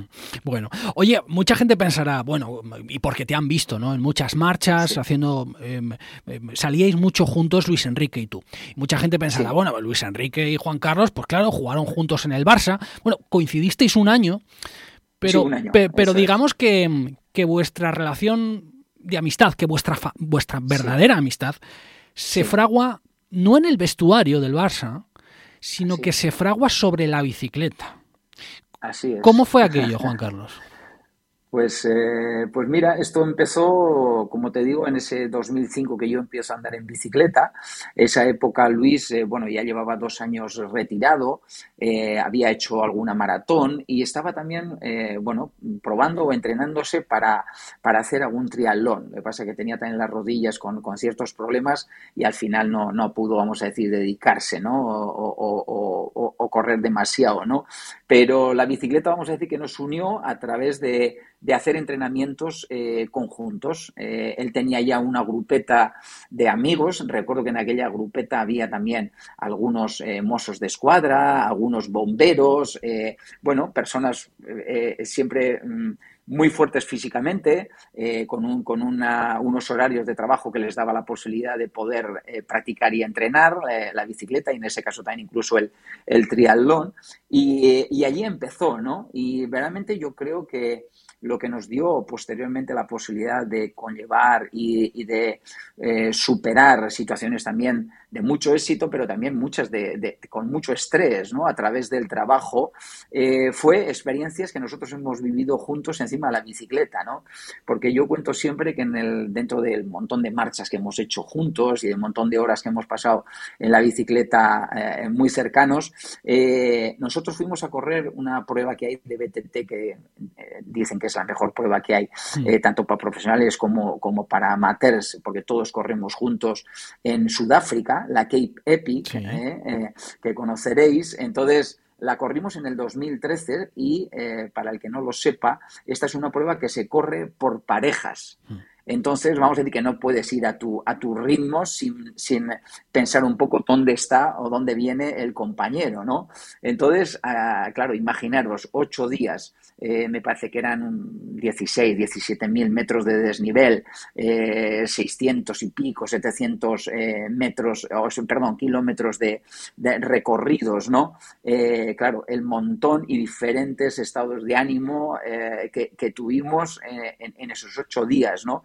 Eh, yo el día que terminamos tuve claro que íbamos a ser capaces de sobrellevar cualquier situación que se nos eh, pusiese por delante, ¿no? En este caso relacionado con el fútbol, relacionado con nuestro trabajo. Y esa ha sido la, la, sensación que, que, he podido, bueno, confirmar, ¿no? Sobre todo los cuatro años que estuvimos trabajando eh, juntos, ¿no? Pero más allá de, de, lo que consiguió, vamos a decir, la bicicleta en este sentido en relación al trabajo, yo creo que la bicicleta lo que acabó consiguiendo es que unir a dos personas eh, que yo digo siempre, y él además lo corrobora también, que, que, nada va a poder, eh, vamos a decir, eh, cortar o, o, quitar ¿no? esa, esa amistad que, y esa relación que, que nosotros tenemos. ¿no? Mm. En más de una ocasión me has dicho que, la vida es como una montaña rusa. Y, por, cierto, que, que las, en las grupetas todos tenemos mote, siempre. ¿Por qué el tuyo es el de ruso y quién te lo puso? Pues eh, fue Luis, eh, fue Luis el, el, que me lo, el que me lo puso. De entrada, en aquella época, era, no era el ruso, era Denis Menchov. Hmm. ¿eh? Ese fue el primero. Denis, Denis Menchov, ¿eh? me llamaba.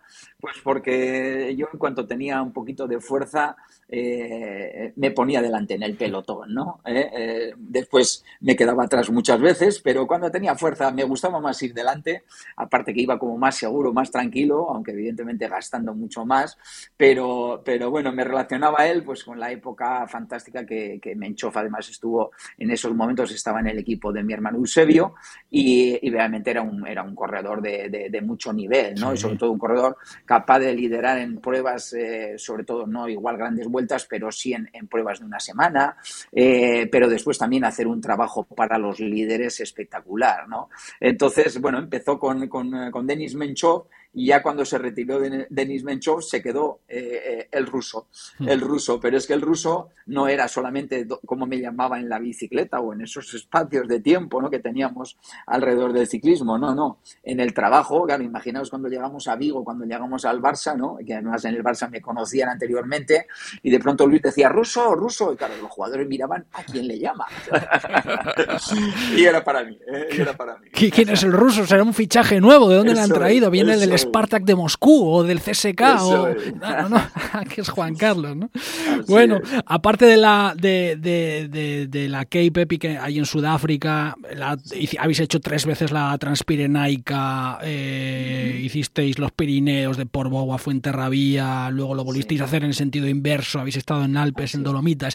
Quien ha montado en bici contigo, buen amigo de este programa, que es Antonio Alix, me dice, le tenías que ver bajar a Juan Carlos. ¿Cómo bajaba? Era un espectáculo verle bajar. Qué fino, cómo trazaba, cómo rodaba, qué bien Iba bien, dice, iba bien para arriba, pero bajando era un espectáculo verle a Juan Carlos. ¿De, verdad bajabas tan bien como dice Antonio Alix? Yo, yo creo que esa visión de Alix eh, viene más propiciada porque él para arriba también iba, evidentemente iba muy bien, mucho, pero, para, pero para abajo le costaba. Entonces yo creo que notaba más la diferencia, eh, eh, no, no, porque yo fuese muy bueno, sino porque él perdía un poquito de, nivel en, las bajadas, ¿no?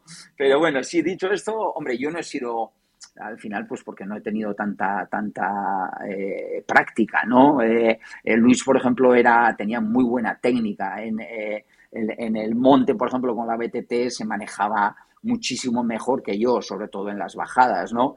Eh, pero sí es verdad que yo en la bicicleta bueno, mm, lo que sí, eh, también me ha gustado mucho los coches, la velocidad mm. siempre. Entonces, eso de trazar, vamos a decir, las curvas, ya no venía solamente de la bicicleta, sino de los coches, ¿no? Y entonces, bueno, me sentía más o menos seguro, ¿no? Eh, me gustaba bajar rápido, evidentemente con sensación de, no llegar a, límites eh, pues que uno no puede controlar, pero bueno, cuando vas en una bicicleta muchas veces, y todos nuestros oyentes lo habrán sentido, aunque no hayan querido, pues que igual nos hemos pasado. Eh, pero mejor que tengamos esa sensación porque será la sensación de que no hemos tenido caídas ¿no? en, esas circunstancias. Oye, si pudieras montarte la bici ahora, la que ha sido tu bici toda la vida, ¿a dónde irías? Pues, eh, hombre, si, si, tuviese otra vez todo el tiempo del mundo para, para poder montar, eh, no me importaría mucho por dónde empezar, ¿no? Pero si, si tuviese que elegir por ejemplo, un puerto para subir, ya no solamente por lo bonito, por, yo creo en el fondo por lo que, por, por lo que en el ciclismo ha dado, ¿no? Sería el, el Tourmalet. El Tourmalet me encanta. Eh, tiene, tiene ahí una aureola, ¿no? De, para mí, por lo menos, pues de puerto mítico del, del Tour, eh, que lo hemos visto subir 300.000 veces, ¿no? A, a corredores de, de, pues de nuestro país, eh, grandes ganadores, ¿no? empezando por los Arroyo, Perico, Miguel y compañía, ¿no? Entonces, el Tourmalet sería uno de esos puertos que, que iría a, a, a subir, ¿no? De nuevo. Y como como cordillera, como, como espacio, vamos a decir, más global, eh, los Dolomitas me enamoraron. Los Dolomitas, sobre todo la zona de, de Pordoy, el Sela, Campolongo, evidentemente luego, pues eso sí, la Marmolada, el Yao, el Estel, o sea, hay, hay, hay muchos, ¿no? Pero en general los Dolomitas, y me acuerdo que mi hermano Eusebio eh, me decía, ¿no? En la época que yo ya había estado en Pirineos, que ya había ido incluso a Alpes, ¿no? Me decía, te queda lo más bonito de ver y lo más duro, que son los Dolomitas. Y sí, sí, se confirmó. Mm. ¿Cuál es el día que más has sufrido en la bicicleta? Uf, casi todos, ¿no? Eh, es que yo creo que al final, bueno, es verdad que para, para mí eh, era, era el hobby, ¿no? Pero sí, en la, por ejemplo, en la Cape Epic hubo el segundo día, era una etapa bastante larga, pero sobre todo tuvo de sorpresa que había muchos tramos donde, donde aparecía o donde había eh, tierra, pero, pero arena, mejor dicho, perdón, mm. arena casi, pero como si fuese un desierto, ¿no? Y ya no solamente a mí que no tenía demasiada técnica, sino incluso a los profesionales, me acuerdo que estaba, además creo que aquella etapa la ganó eh, Hermida eh, con su compañero, me acuerdo que él explicó después en la cena cómo les había costado, que él no había tenido una etapa tan dura en la que Pepi o en la bicicleta de monte en la vida y sobre todo propiciada pues eso, pues porque apareció esa arena, claro, la arena ya sabéis, pues que se te acaba clavando la rueda, se agarra. Eh, muchas veces tenías que parar, o sea, te, bueno, yo muchas veces ya no es que me caía, sino que me tiraba, llegaba un momento ya que ya no podía más y venga, como buen portero, eh, me tiraba a un lado, ¿no? Ah, lo que pasa es que tú sabías caer, tú sabías caer bien en la bici, que eso es muy importante, saber caer bien de la bici. Ah. Eh, yo eh, cuando llego a la, bueno, no cuando llego a la meta, aquel día me acuerdo que faltando 30, 40 kilómetros me dice Luis, eh, Ruso, que sepas que voy acalambrado. Y me dices, y, le digo, ¿me, lo dices o me lo cuentas? Yo llevo, yo llevo desde el kilómetro 20 casi, casi acalambrado. Él ya sabía de mis problemas con los calambres, ¿no? Y me acuerdo que cuando llegaba, nos quedaban unos kilómetros para llegar a la meta, le dije, Luis, por favor, cuando lleguemos a meta, eh, ve a buscar a la asistencia, porque no voy a ser capaz ni de bajarme de la bicicleta por los calambres que tenía. Y así fue. Y así fue, vino la asistencia, bueno, la organización eh, eh, era perfecta y, me cogieron, me pusieron, medio, bueno, me ayudaron, yo creo, no me llegaron a poner en camilla, pero me llevaron hasta el, hasta el pequeño hospital que había en el, en el, sitio donde llegábamos y, me pusieron suero durante dos horas, me, hicieron analíticas al momento y me acuerdo que esa, que esa misma tarde me dijeron, eh, las analíticas evidentemente tienes todos los valores totalmente alterados, ¿no? Si mañana a la mañana antes de, salir en la, a la etapa eh, te vamos a hacer otra, otra analítica y si los valores están así, no te podemos dejar eh, salir. Hmm. Entonces, bueno, pues yo tuvimos la sensación a la noche de que me iba a tener que retirar, ¿no? Y curiosamente mi cuerpo eh, regeneró otra vez o equilibró esos valores y cuando me hice la analítica la otra mañana, pues estaba para, para poder seguir, ¿no? Y bueno, fíjate si pudimos seguir, que terminamos la siguiente etapa y terminamos la Cape. Madre mía, madre mía. Oye, ¿quién subía mejor, Luis o tú? Bueno, ha habido momentos, ha habido momentos para todo. Eh, si le cuentas a él, te contará. Estoy seguro. Eh, si, le, pregunto a él, me, va a decir que menuda pregunta. Que, hombre, claro, claro. Eh, y si me preguntas a mí, pues digo, hombre, le he hecho sufrir también, le he hecho sufrir. ha, habido, ha habido épocas que le he hecho sufrir, pero también otras que, que, él me lo ha hecho sufrir a mí. Oye, em, en la gestión de grupo, en la gestión de vestuario. Sí. ¿Quién le daba más consejos a quién? ¿Eusebio a ti? O tú, Eusebio?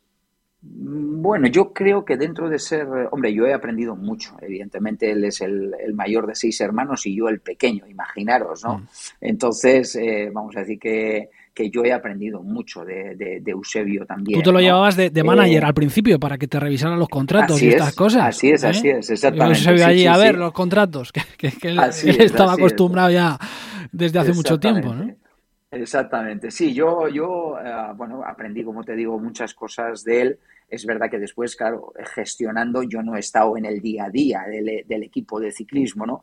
Pero sí he tratado en algunas de las experiencias que, he podido vivir ahí dentro del equipo de, observar, ¿no? De observar, de escuchar y percibir que eran diferentes los, la gestión también de, eh, al final somos todos seres humanos y al final no deja de ser eh, gestionar a un grupo, pero, pero el ambiente, la relación era diferente. A mí eh, me gustaba mucho lo que percibía en el, en el ciclismo, ¿no?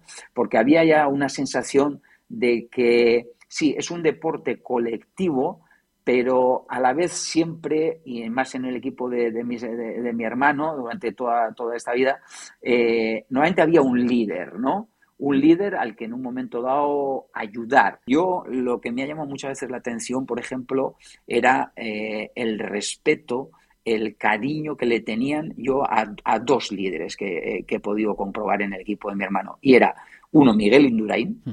que en el caso de Miguel Indurain ya no era que le querían y, que le mostraban cariño los compañeros, sino y yo lo pude comprar en algún momento dado, los directores rivales. Y yo creo que muchos de los rivales. Entonces dices, ostras, eh, que, le tengan este cariño, este respeto al que les está dando pal pelo, ¿no? Mm. Algo, algo hay aquí, ¿no? Y el otro, eh, que aún lo tenemos en activo, es Alejandro Valverde. O sea, Alejandro Valverde es una pasada, porque además también lo que dices, eh, cómo le quiere ya no solamente los compañeros, la confianza que le tienen, sino los propios rivales. Entonces, eh, ahí hay algo más, ¿no? Ahí hay algo mm, ya no tan profesional y sí más personal, ¿no? En el caso de ellos dos, ¿no? Bajo mi punto de vista. Em, últimamente, además, en alguna entrevista que te he leído, has dicho, bueno, es natural que de alguna manera Eusebio esté abonando el, terreno a algo que evidentemente es natural en la vida, ¿no? Que es que todo tiene un principio y que todo tiene un final y que eso hay que vivirlo con naturalidad y que de alguna manera Eusebio esté pensando, porque es ley de vida, que, llegará un día en el que la estructura del equipo, después de prácticamente 40 años, pues tendrá que dar paso a otras personas. No sé, a él en ese sentido, ¿cómo le ves, Juan Carlos? Pues mira, si te digo la verdad, con toda sinceridad, le veo más ilusionado que nunca y tiene ya para, para 67 años. Hmm. Entonces, ¿qué creo realmente que le tiene ilusionado con la edad que tiene de ilusionarse justamente porque hay un cambio que ya lo está generando en su propio equipo? ¿Y cómo lo está generando? Pues yo lo que percibo es que está siendo lo suficientemente inteligente para ir rodeándose de gente que le complemente, que le pueda en un momento dado, pues, eh, bueno, eh, eh, hacer sentir que está más cercano a la, a la actualidad en todos los sentidos, ¿no? y bueno, yo creo que los fichajes también, incluso de este año del equipo, han sido fichajes que en algunos casos son chicos muy jóvenes, ¿no? Mm. Es un poco la tendencia. Y, y, al final no te puedes abstraer, yo creo, de, de esa evolución y de esa tendencia, ¿no? Oye, eh, para terminar, eh, los días que te montas en la bici estática y que te pones los cascos, la música, ¿dónde te imaginas pedaleando? Pues sí, he recordado, he recordado eh, sitios y etapas que hemos hecho ¿no? con la grupeta, pues algunas de las carreras, ¿no? Sí, te, te, imaginas, ¿no? Porque incluso en algunos casos la propia música que aún escucho eh, la llevaba ya en esos, en esos momentos, ¿no? Eh, yo muchas veces la, la, gente se sorprendía cuando de pronto el, tipo de música que me gustaba, ¿no? Y muchas veces, bueno, era, eh, es música que, que, me genera buen rollo, que me genera energía. ¿Cuál es la canción que te, que te generaba mejor rollo en la bici? Pues mira, hay, hay, una, hay una muy buena de, de Coldplay, eh, eh, que es que además es, el título eh, va muy, muy en relación a, lo que yo siento, ¿no? Que es Viva la vida, ¿no? Viva la vida me parece, es una canción que, que, he escuchado muchísimas veces y muchísimas veces en la bicicleta, ¿no? Entonces yo creo que, bueno, te acompaña, te da energía esa, esa música y vamos a decir que te lleva a, a, a otros momentos eh, eh, pero, pero no como algo triste, al revés, ¿no? sino, sino como con, alegría. ¿no? Yo por lo menos cuando echo la vista atrás, verdaderamente lo único que, encuentro es, es eh, evidentemente un poco de nostalgia, pero sobre todo me viene el, recuerdo de algo alegre, de algo, de, de, una sonrisa. ¿no? yo creo que eso me da mucha tranquilidad. ¿Hay algo que te hayas callado en el libro? Es el momento de decirlo ahora, en el ciclo estadio, aquí en Onda Cero, Juan Carlos. Pues, pues no, no. Mira, sinceramente, Javier, lo que ¿a qué le voy a tener miedo ahora, no? Después de un diagnóstico como el que me dieron hace dos años y medio, ¿a qué le vas a tener miedo? Además, yo vengo, como tú bien sabes, de un sector en unos roles donde muchas veces hemos tenido que cuidar, ¿no? ¿Qué decir? En general, ¿no? En la vida muchas veces estamos pendientes de, de qué decir, cómo decirlo, cuándo decirlo, ¿no? Pero ahora, ¿qué le voy a tener miedo? Entonces, lo que explico en el, en, el, en el, libro, lo que explico en mis entrevistas, lo que estamos hablando ahora es eh, puro sentimiento y son experiencias que yo he podido vivir y, sensaciones y, bueno, eh, em, vamos a de alguna manera también, eh, pues, pues una, una forma de, de explicar a la, a, la, gente lo que siento y lo que, y, lo que pienso. ¿no? Entonces, eh, lo que me doy cuenta también es que cuando te abres, vamos a decir, a, a que está escuchando, eh, si lo haces de forma sincera, si lo haces de, de, forma profunda y además hablas pues, de cosas tan profundas como, como, como una enfermedad, como, como lo, son los sentimientos y las emociones, el, el, que está enfrente le llegas, le llegas con más facilidad. Yo todo lo que le tenía que decir a Juan Carlos Unzube, pues siempre se lo he dicho en, en público, o se lo he dicho en público y también en privado. Eh, Juan Carlos, que esta es tu casa, que te pases por aquí cuando quieras y que, que pases sin llamar, eh, con la bici estática o con lo que sea, no sabes tú. Muchas gracias. Te mando un abrazo muy fuerte. Cuídate. Igualmente, Javier, que vaya bien por ahí. Chao, chao. Disfrutar de la bicicleta.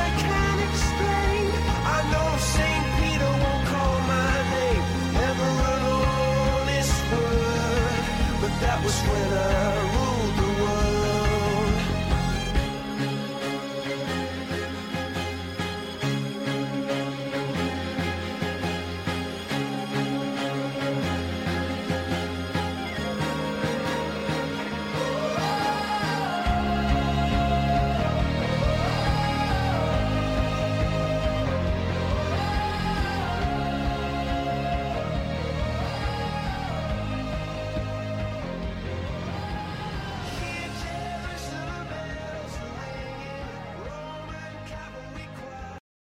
En Ciclo Estadio, el habituallamiento.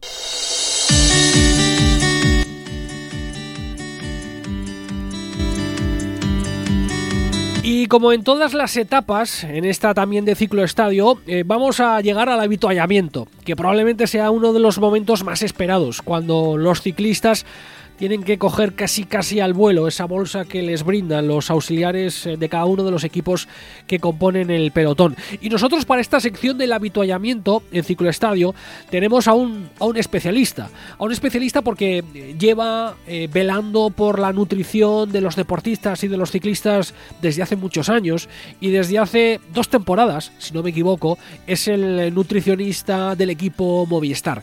Es eh, Juan Carlos Llamas, dietista y nutricionista y ya nos escucha por ahí. Hola Juan Carlos Llamas, muy buenas y bienvenido al ciclo estadio de Onda Cero. Muy buenas Javier, un placer bueno. para mí estar aquí compartiendo con vosotros. Bueno, cuéntales un poco a los oyentes porque yo te he presentado brevemente por encima, eh, llevas eh, velando por la nutrición de los deportistas, no solo de los ciclistas, sino desde hace, desde hace muchos años y desde hace dos años en concreto te encargas eh, de los corredores de los ciclistas del equipo Movistar. ¿Correcto, Juan Carlos? Correcto, esta sería mi tercera temporada ya en el, con los azules, con el equipo Movistar. Movistar. Bueno, ¿y, y, ¿y, qué hace un nutricionista dentro de un equipo ciclista profesional?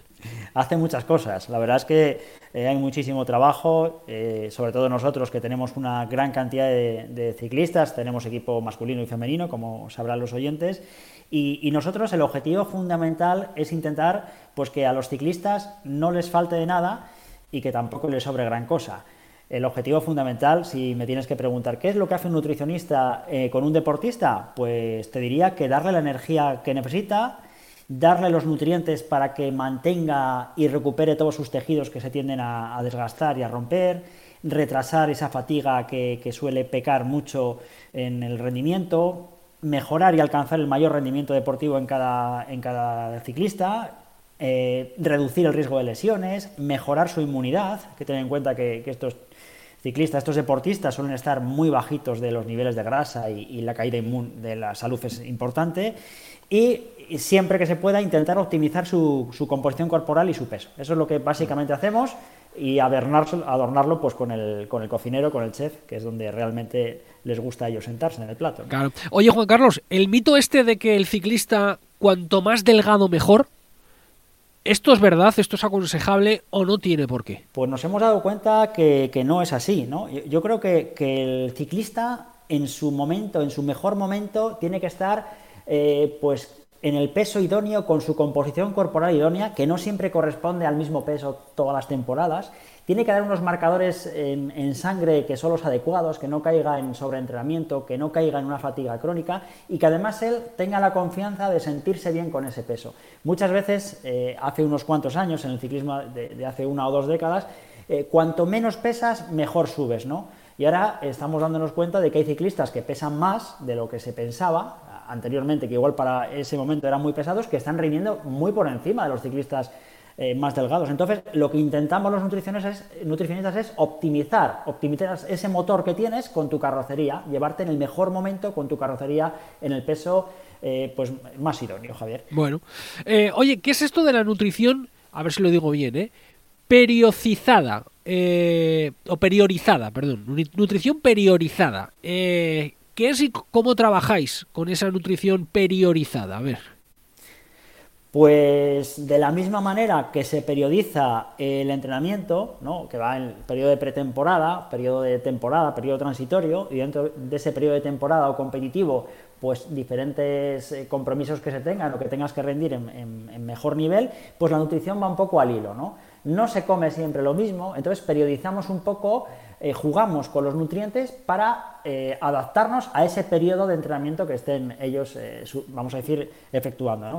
O sea, no es lo mismo la nutrición en un periodo competitivo, en un Tour de Francia, si es su objetivo fundamental, que en un periodo competitivo, por ejemplo, si viene una carrera, pues igual dos meses antes pues somos más exigentes o le queremos llevar con unos aportes pues de carbohidratos, de calorías, etcétera, más idóneos para ese momento puntual. Y pasaría un poquito ahora, pues que estamos en otra época, pues que evidentemente la alimentación eh, cambia radical al periodo de, temporada. Eso es periodizar, ajustarnos un poco al momento idóneo del, entrenamiento del año.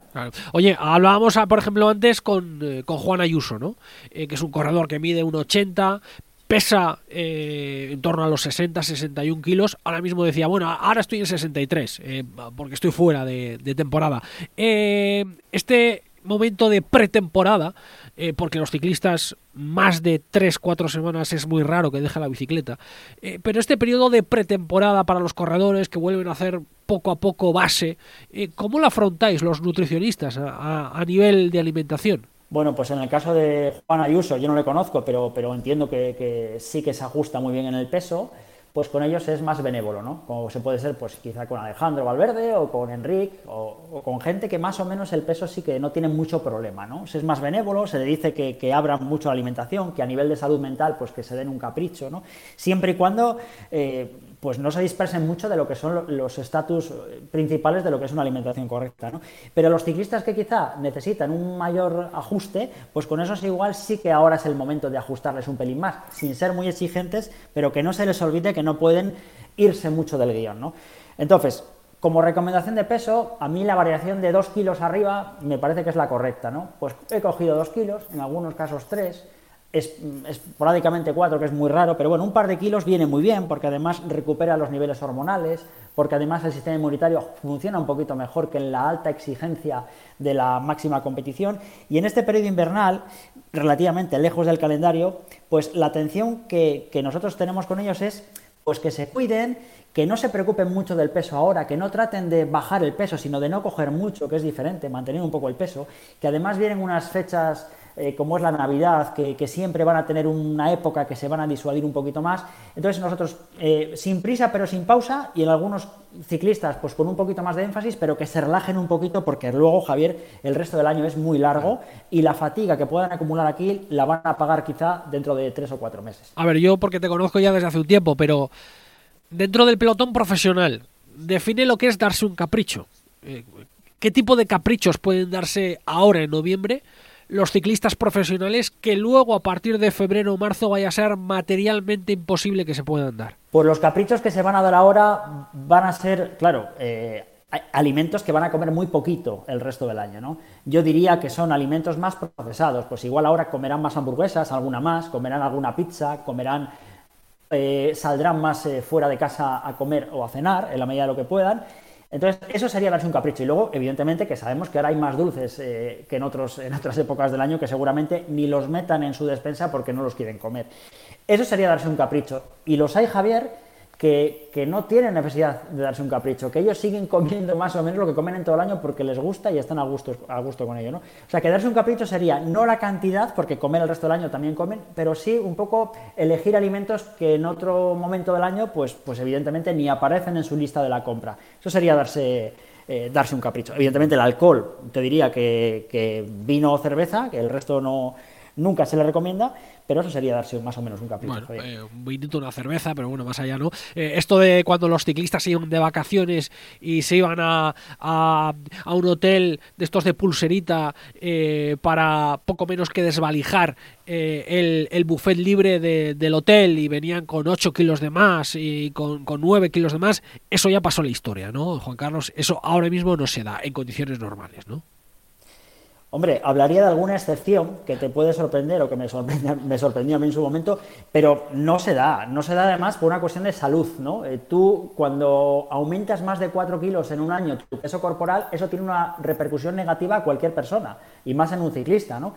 Aunque pienses, luego lo voy a bajar todo ya, pero tampoco es bueno oscilar por encima de 4 kilos hacia arriba o hacia, abajo eh, el peso corporal, porque eso al final está generando pues una agresión a tus tejidos, ¿no? a tu oxidación del cuerpo, a tu inflamación. O sea, eso no es bueno. Eh, que vayan a un todo incluido y que coman lo que quieran, en una semana tampoco van a hacerse mucho daño. Ahora, que luego hay que saber otra vez reconducir, coger el guion bueno y decir, bueno, ya se ha pasado, ya me he quitado esa necesidad psicológica de la cabeza, he sido como el resto de mis amigos que lo hacen, ¿no? Y ahora vuelvo otra vez a, a ejercer mi profesión, porque es lo que tiene este tipo de deportes, que eres ciclista 24 horas al día, 365 días al año y eso a veces pues desgasta, pero, pero hay, tiene que ser así, Javier. Oye, la última, ¿suplementos eh, deben tomar ahora o no? ahora se tienen que olvidar de los suplementos vitamínicos y de todas estas cosas que luego sí que tienen que tomar durante la temporada? Eh, yo ahora no les recomiendo que tomen ningún suplemento, salvo en casos de carencias nutricionales que les haga falta. Si te puedo nombrar alguno, ¿no? ahora que estamos en esa época invernal, que la luz brilla por su ausencia, valga la redundancia, ¿no? Ahora mismo diría que si de tomar alguno, que tomasen si hay carencia de vitamina D, de vitamina D3. El resto no lo considero necesario, salvo si hay alguna anemia un poquito más agresiva o que, sea mayor, pero el resto yo no tomaría eh, ningún tipo de suplementos por el momento, Javier. Ya toman bastante el resto de, la temporada. Muy bien, pues yo creo que con esto para el primer plato eh, de la primera entrega de este podcast del Ciclo Estadio aquí en Onda Cero, pues ya, ya estamos serviditos. Iremos conociendo más eh, con Juan Carlos Llamas que es dietista, nutricionista del equipo Movistar en este caso, y que además es un gran divulgador de, la salud. Eh, cuídate mucho, Juan Carlos Llamas, y un abrazo y bienvenido a esta ruta del Ciclo Estadio, ¿de acuerdo? Un placer para mí y a seguir rodando juntos, Javier, gracias. Ciclo Estadio, el podcast del ciclismo en Onda Cero.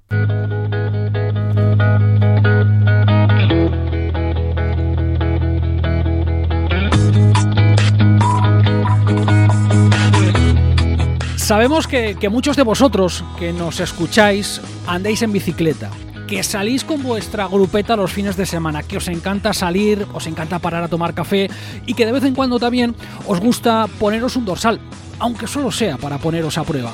Por eso aquí en Ciclo Estadio, en Onda Cero, vamos a ocuparnos también de las pruebas populares que nos vaya dejando el calendario durante todos estos meses. Y mirad, el mes de noviembre nos ha dejado una prueba, una prueba además nueva. Y es una prueba de, superación, de esas que llamamos non-stop, en las que hay que pedalear día y noche, en la que casi 300 participantes, 300 inscritos, debían cubrir en bicicleta de montaña los 650 kilómetros de la primera edición que separan Madrid y Murcia. Hablamos con José Cordoñer de RPM Sports, la empresa que en un contexto además, me atrevo a decir, tan complicado como el que vive en este tipo de eventos, se ha atrevido a organizar la primera edición de la Madrid-Murcia Non-Stop Mountain Bike. Hola José, ¿qué tal? Muy buenas. Hola, pues nada, encantado de, estar aquí en Ciclo Estadio y con muchas ganas de hablar de ciclismo sobre todo y en concreto con la de, de la Murcia Non-Stop, esta aventura que va desde Madrid, desde Rivas hasta Murcia y como bien has dicho, eh, sin paradas, non-stop, por relevos, equipos de 2, 3, 4 corredores o también eh, aquellos atrevidos que la hacen en, solo y todo con, un límite de, 45 horas.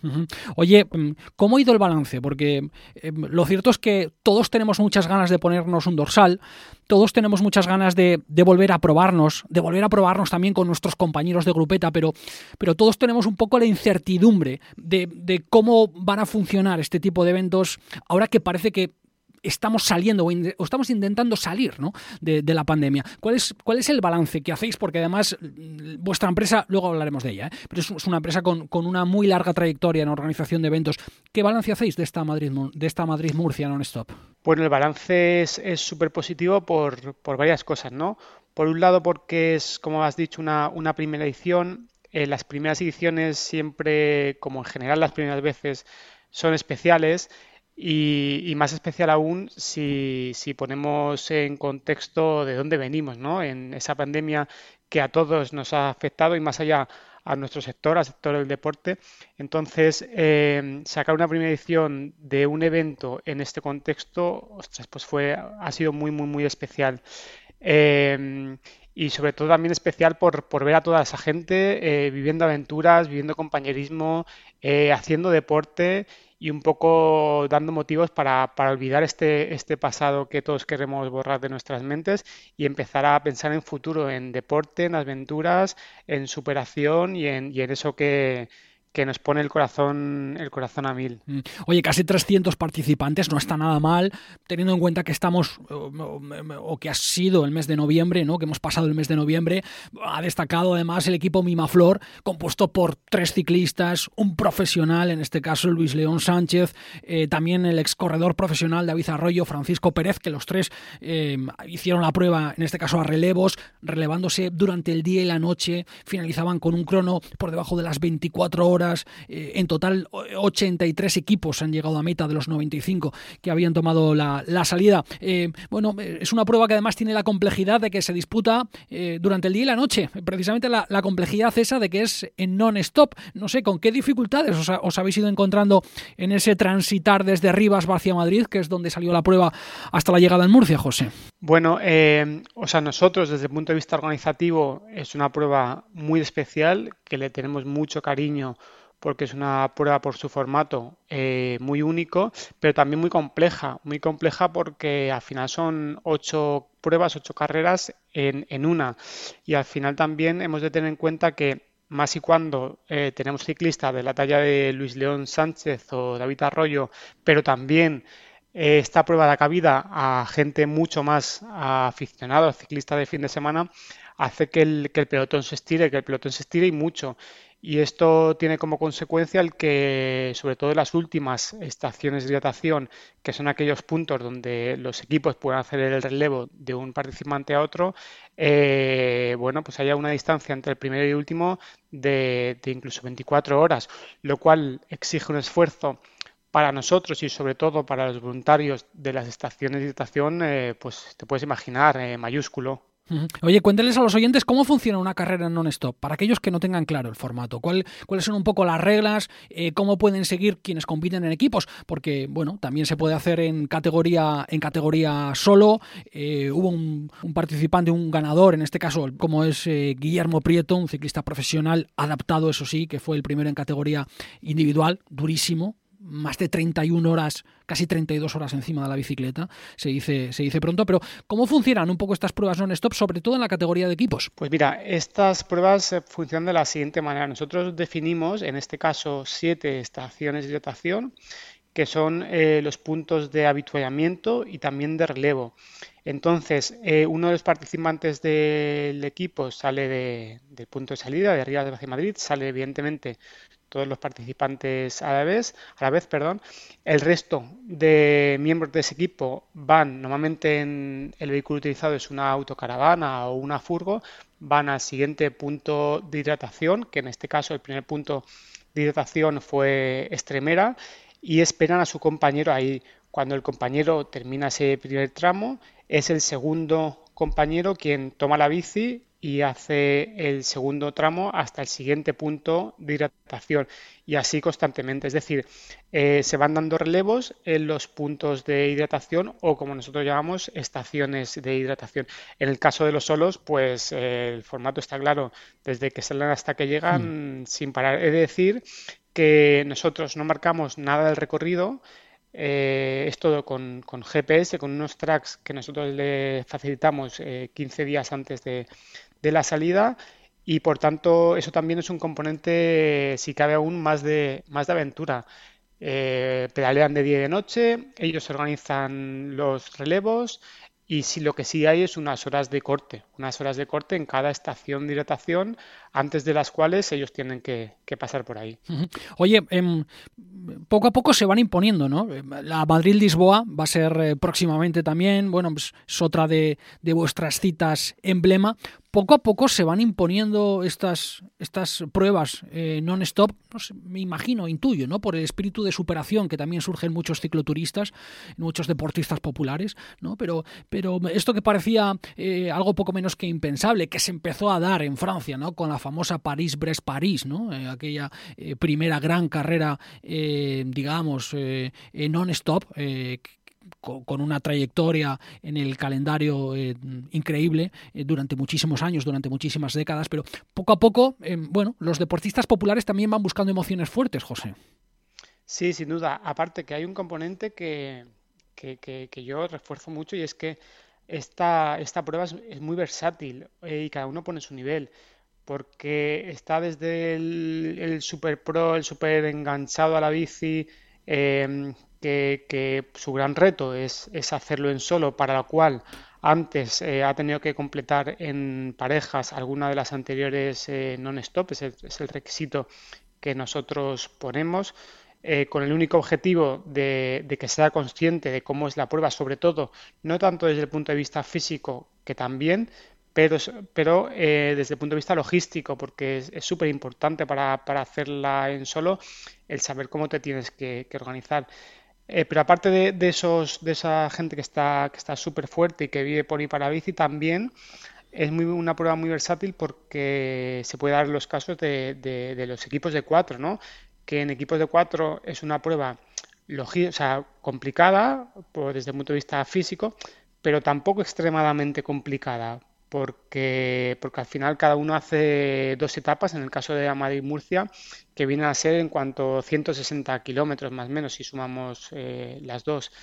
Por lo, que, por lo que es una prueba muy versátil, cada uno pone su nivel, cada uno pone el grado de, sufrimiento que, quiere, que quiere llevar y, entonces eh, ampliamos mucho el abanico de clientes.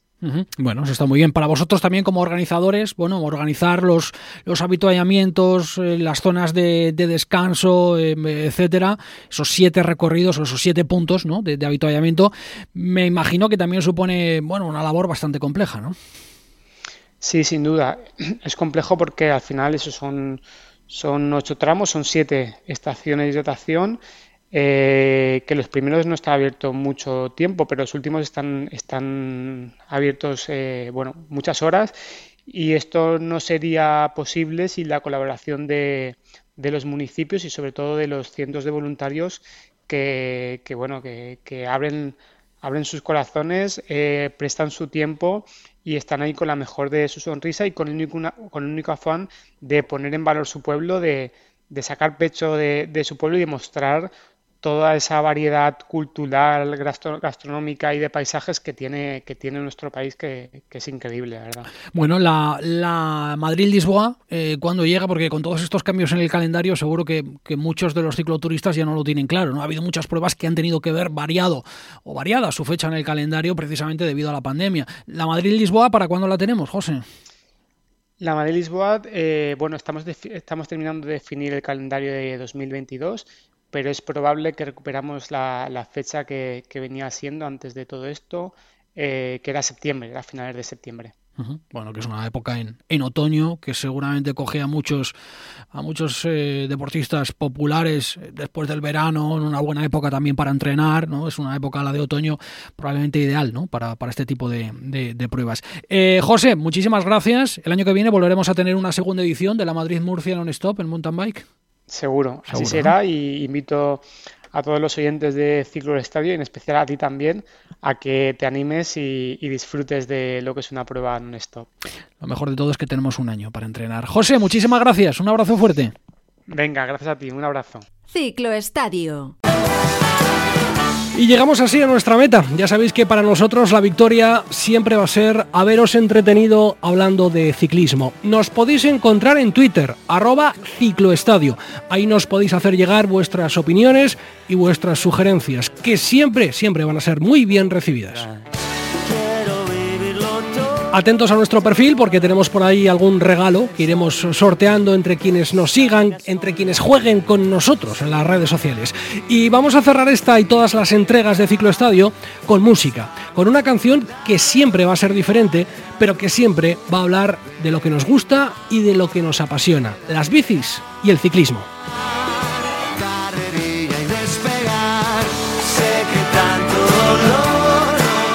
Esta vez con Litus y con Coquemaya y su pedalear. Bonita canción para cerrar este ciclo estadio. Me despido, en pocas semanas tendremos una segunda entrega ya con el recorrido completo de la próxima edición de la Vuelta Ciclista España.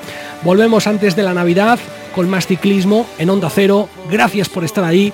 Seguimos pedaleando juntos. Nos vemos en la bici. Sed felices y hasta la próxima.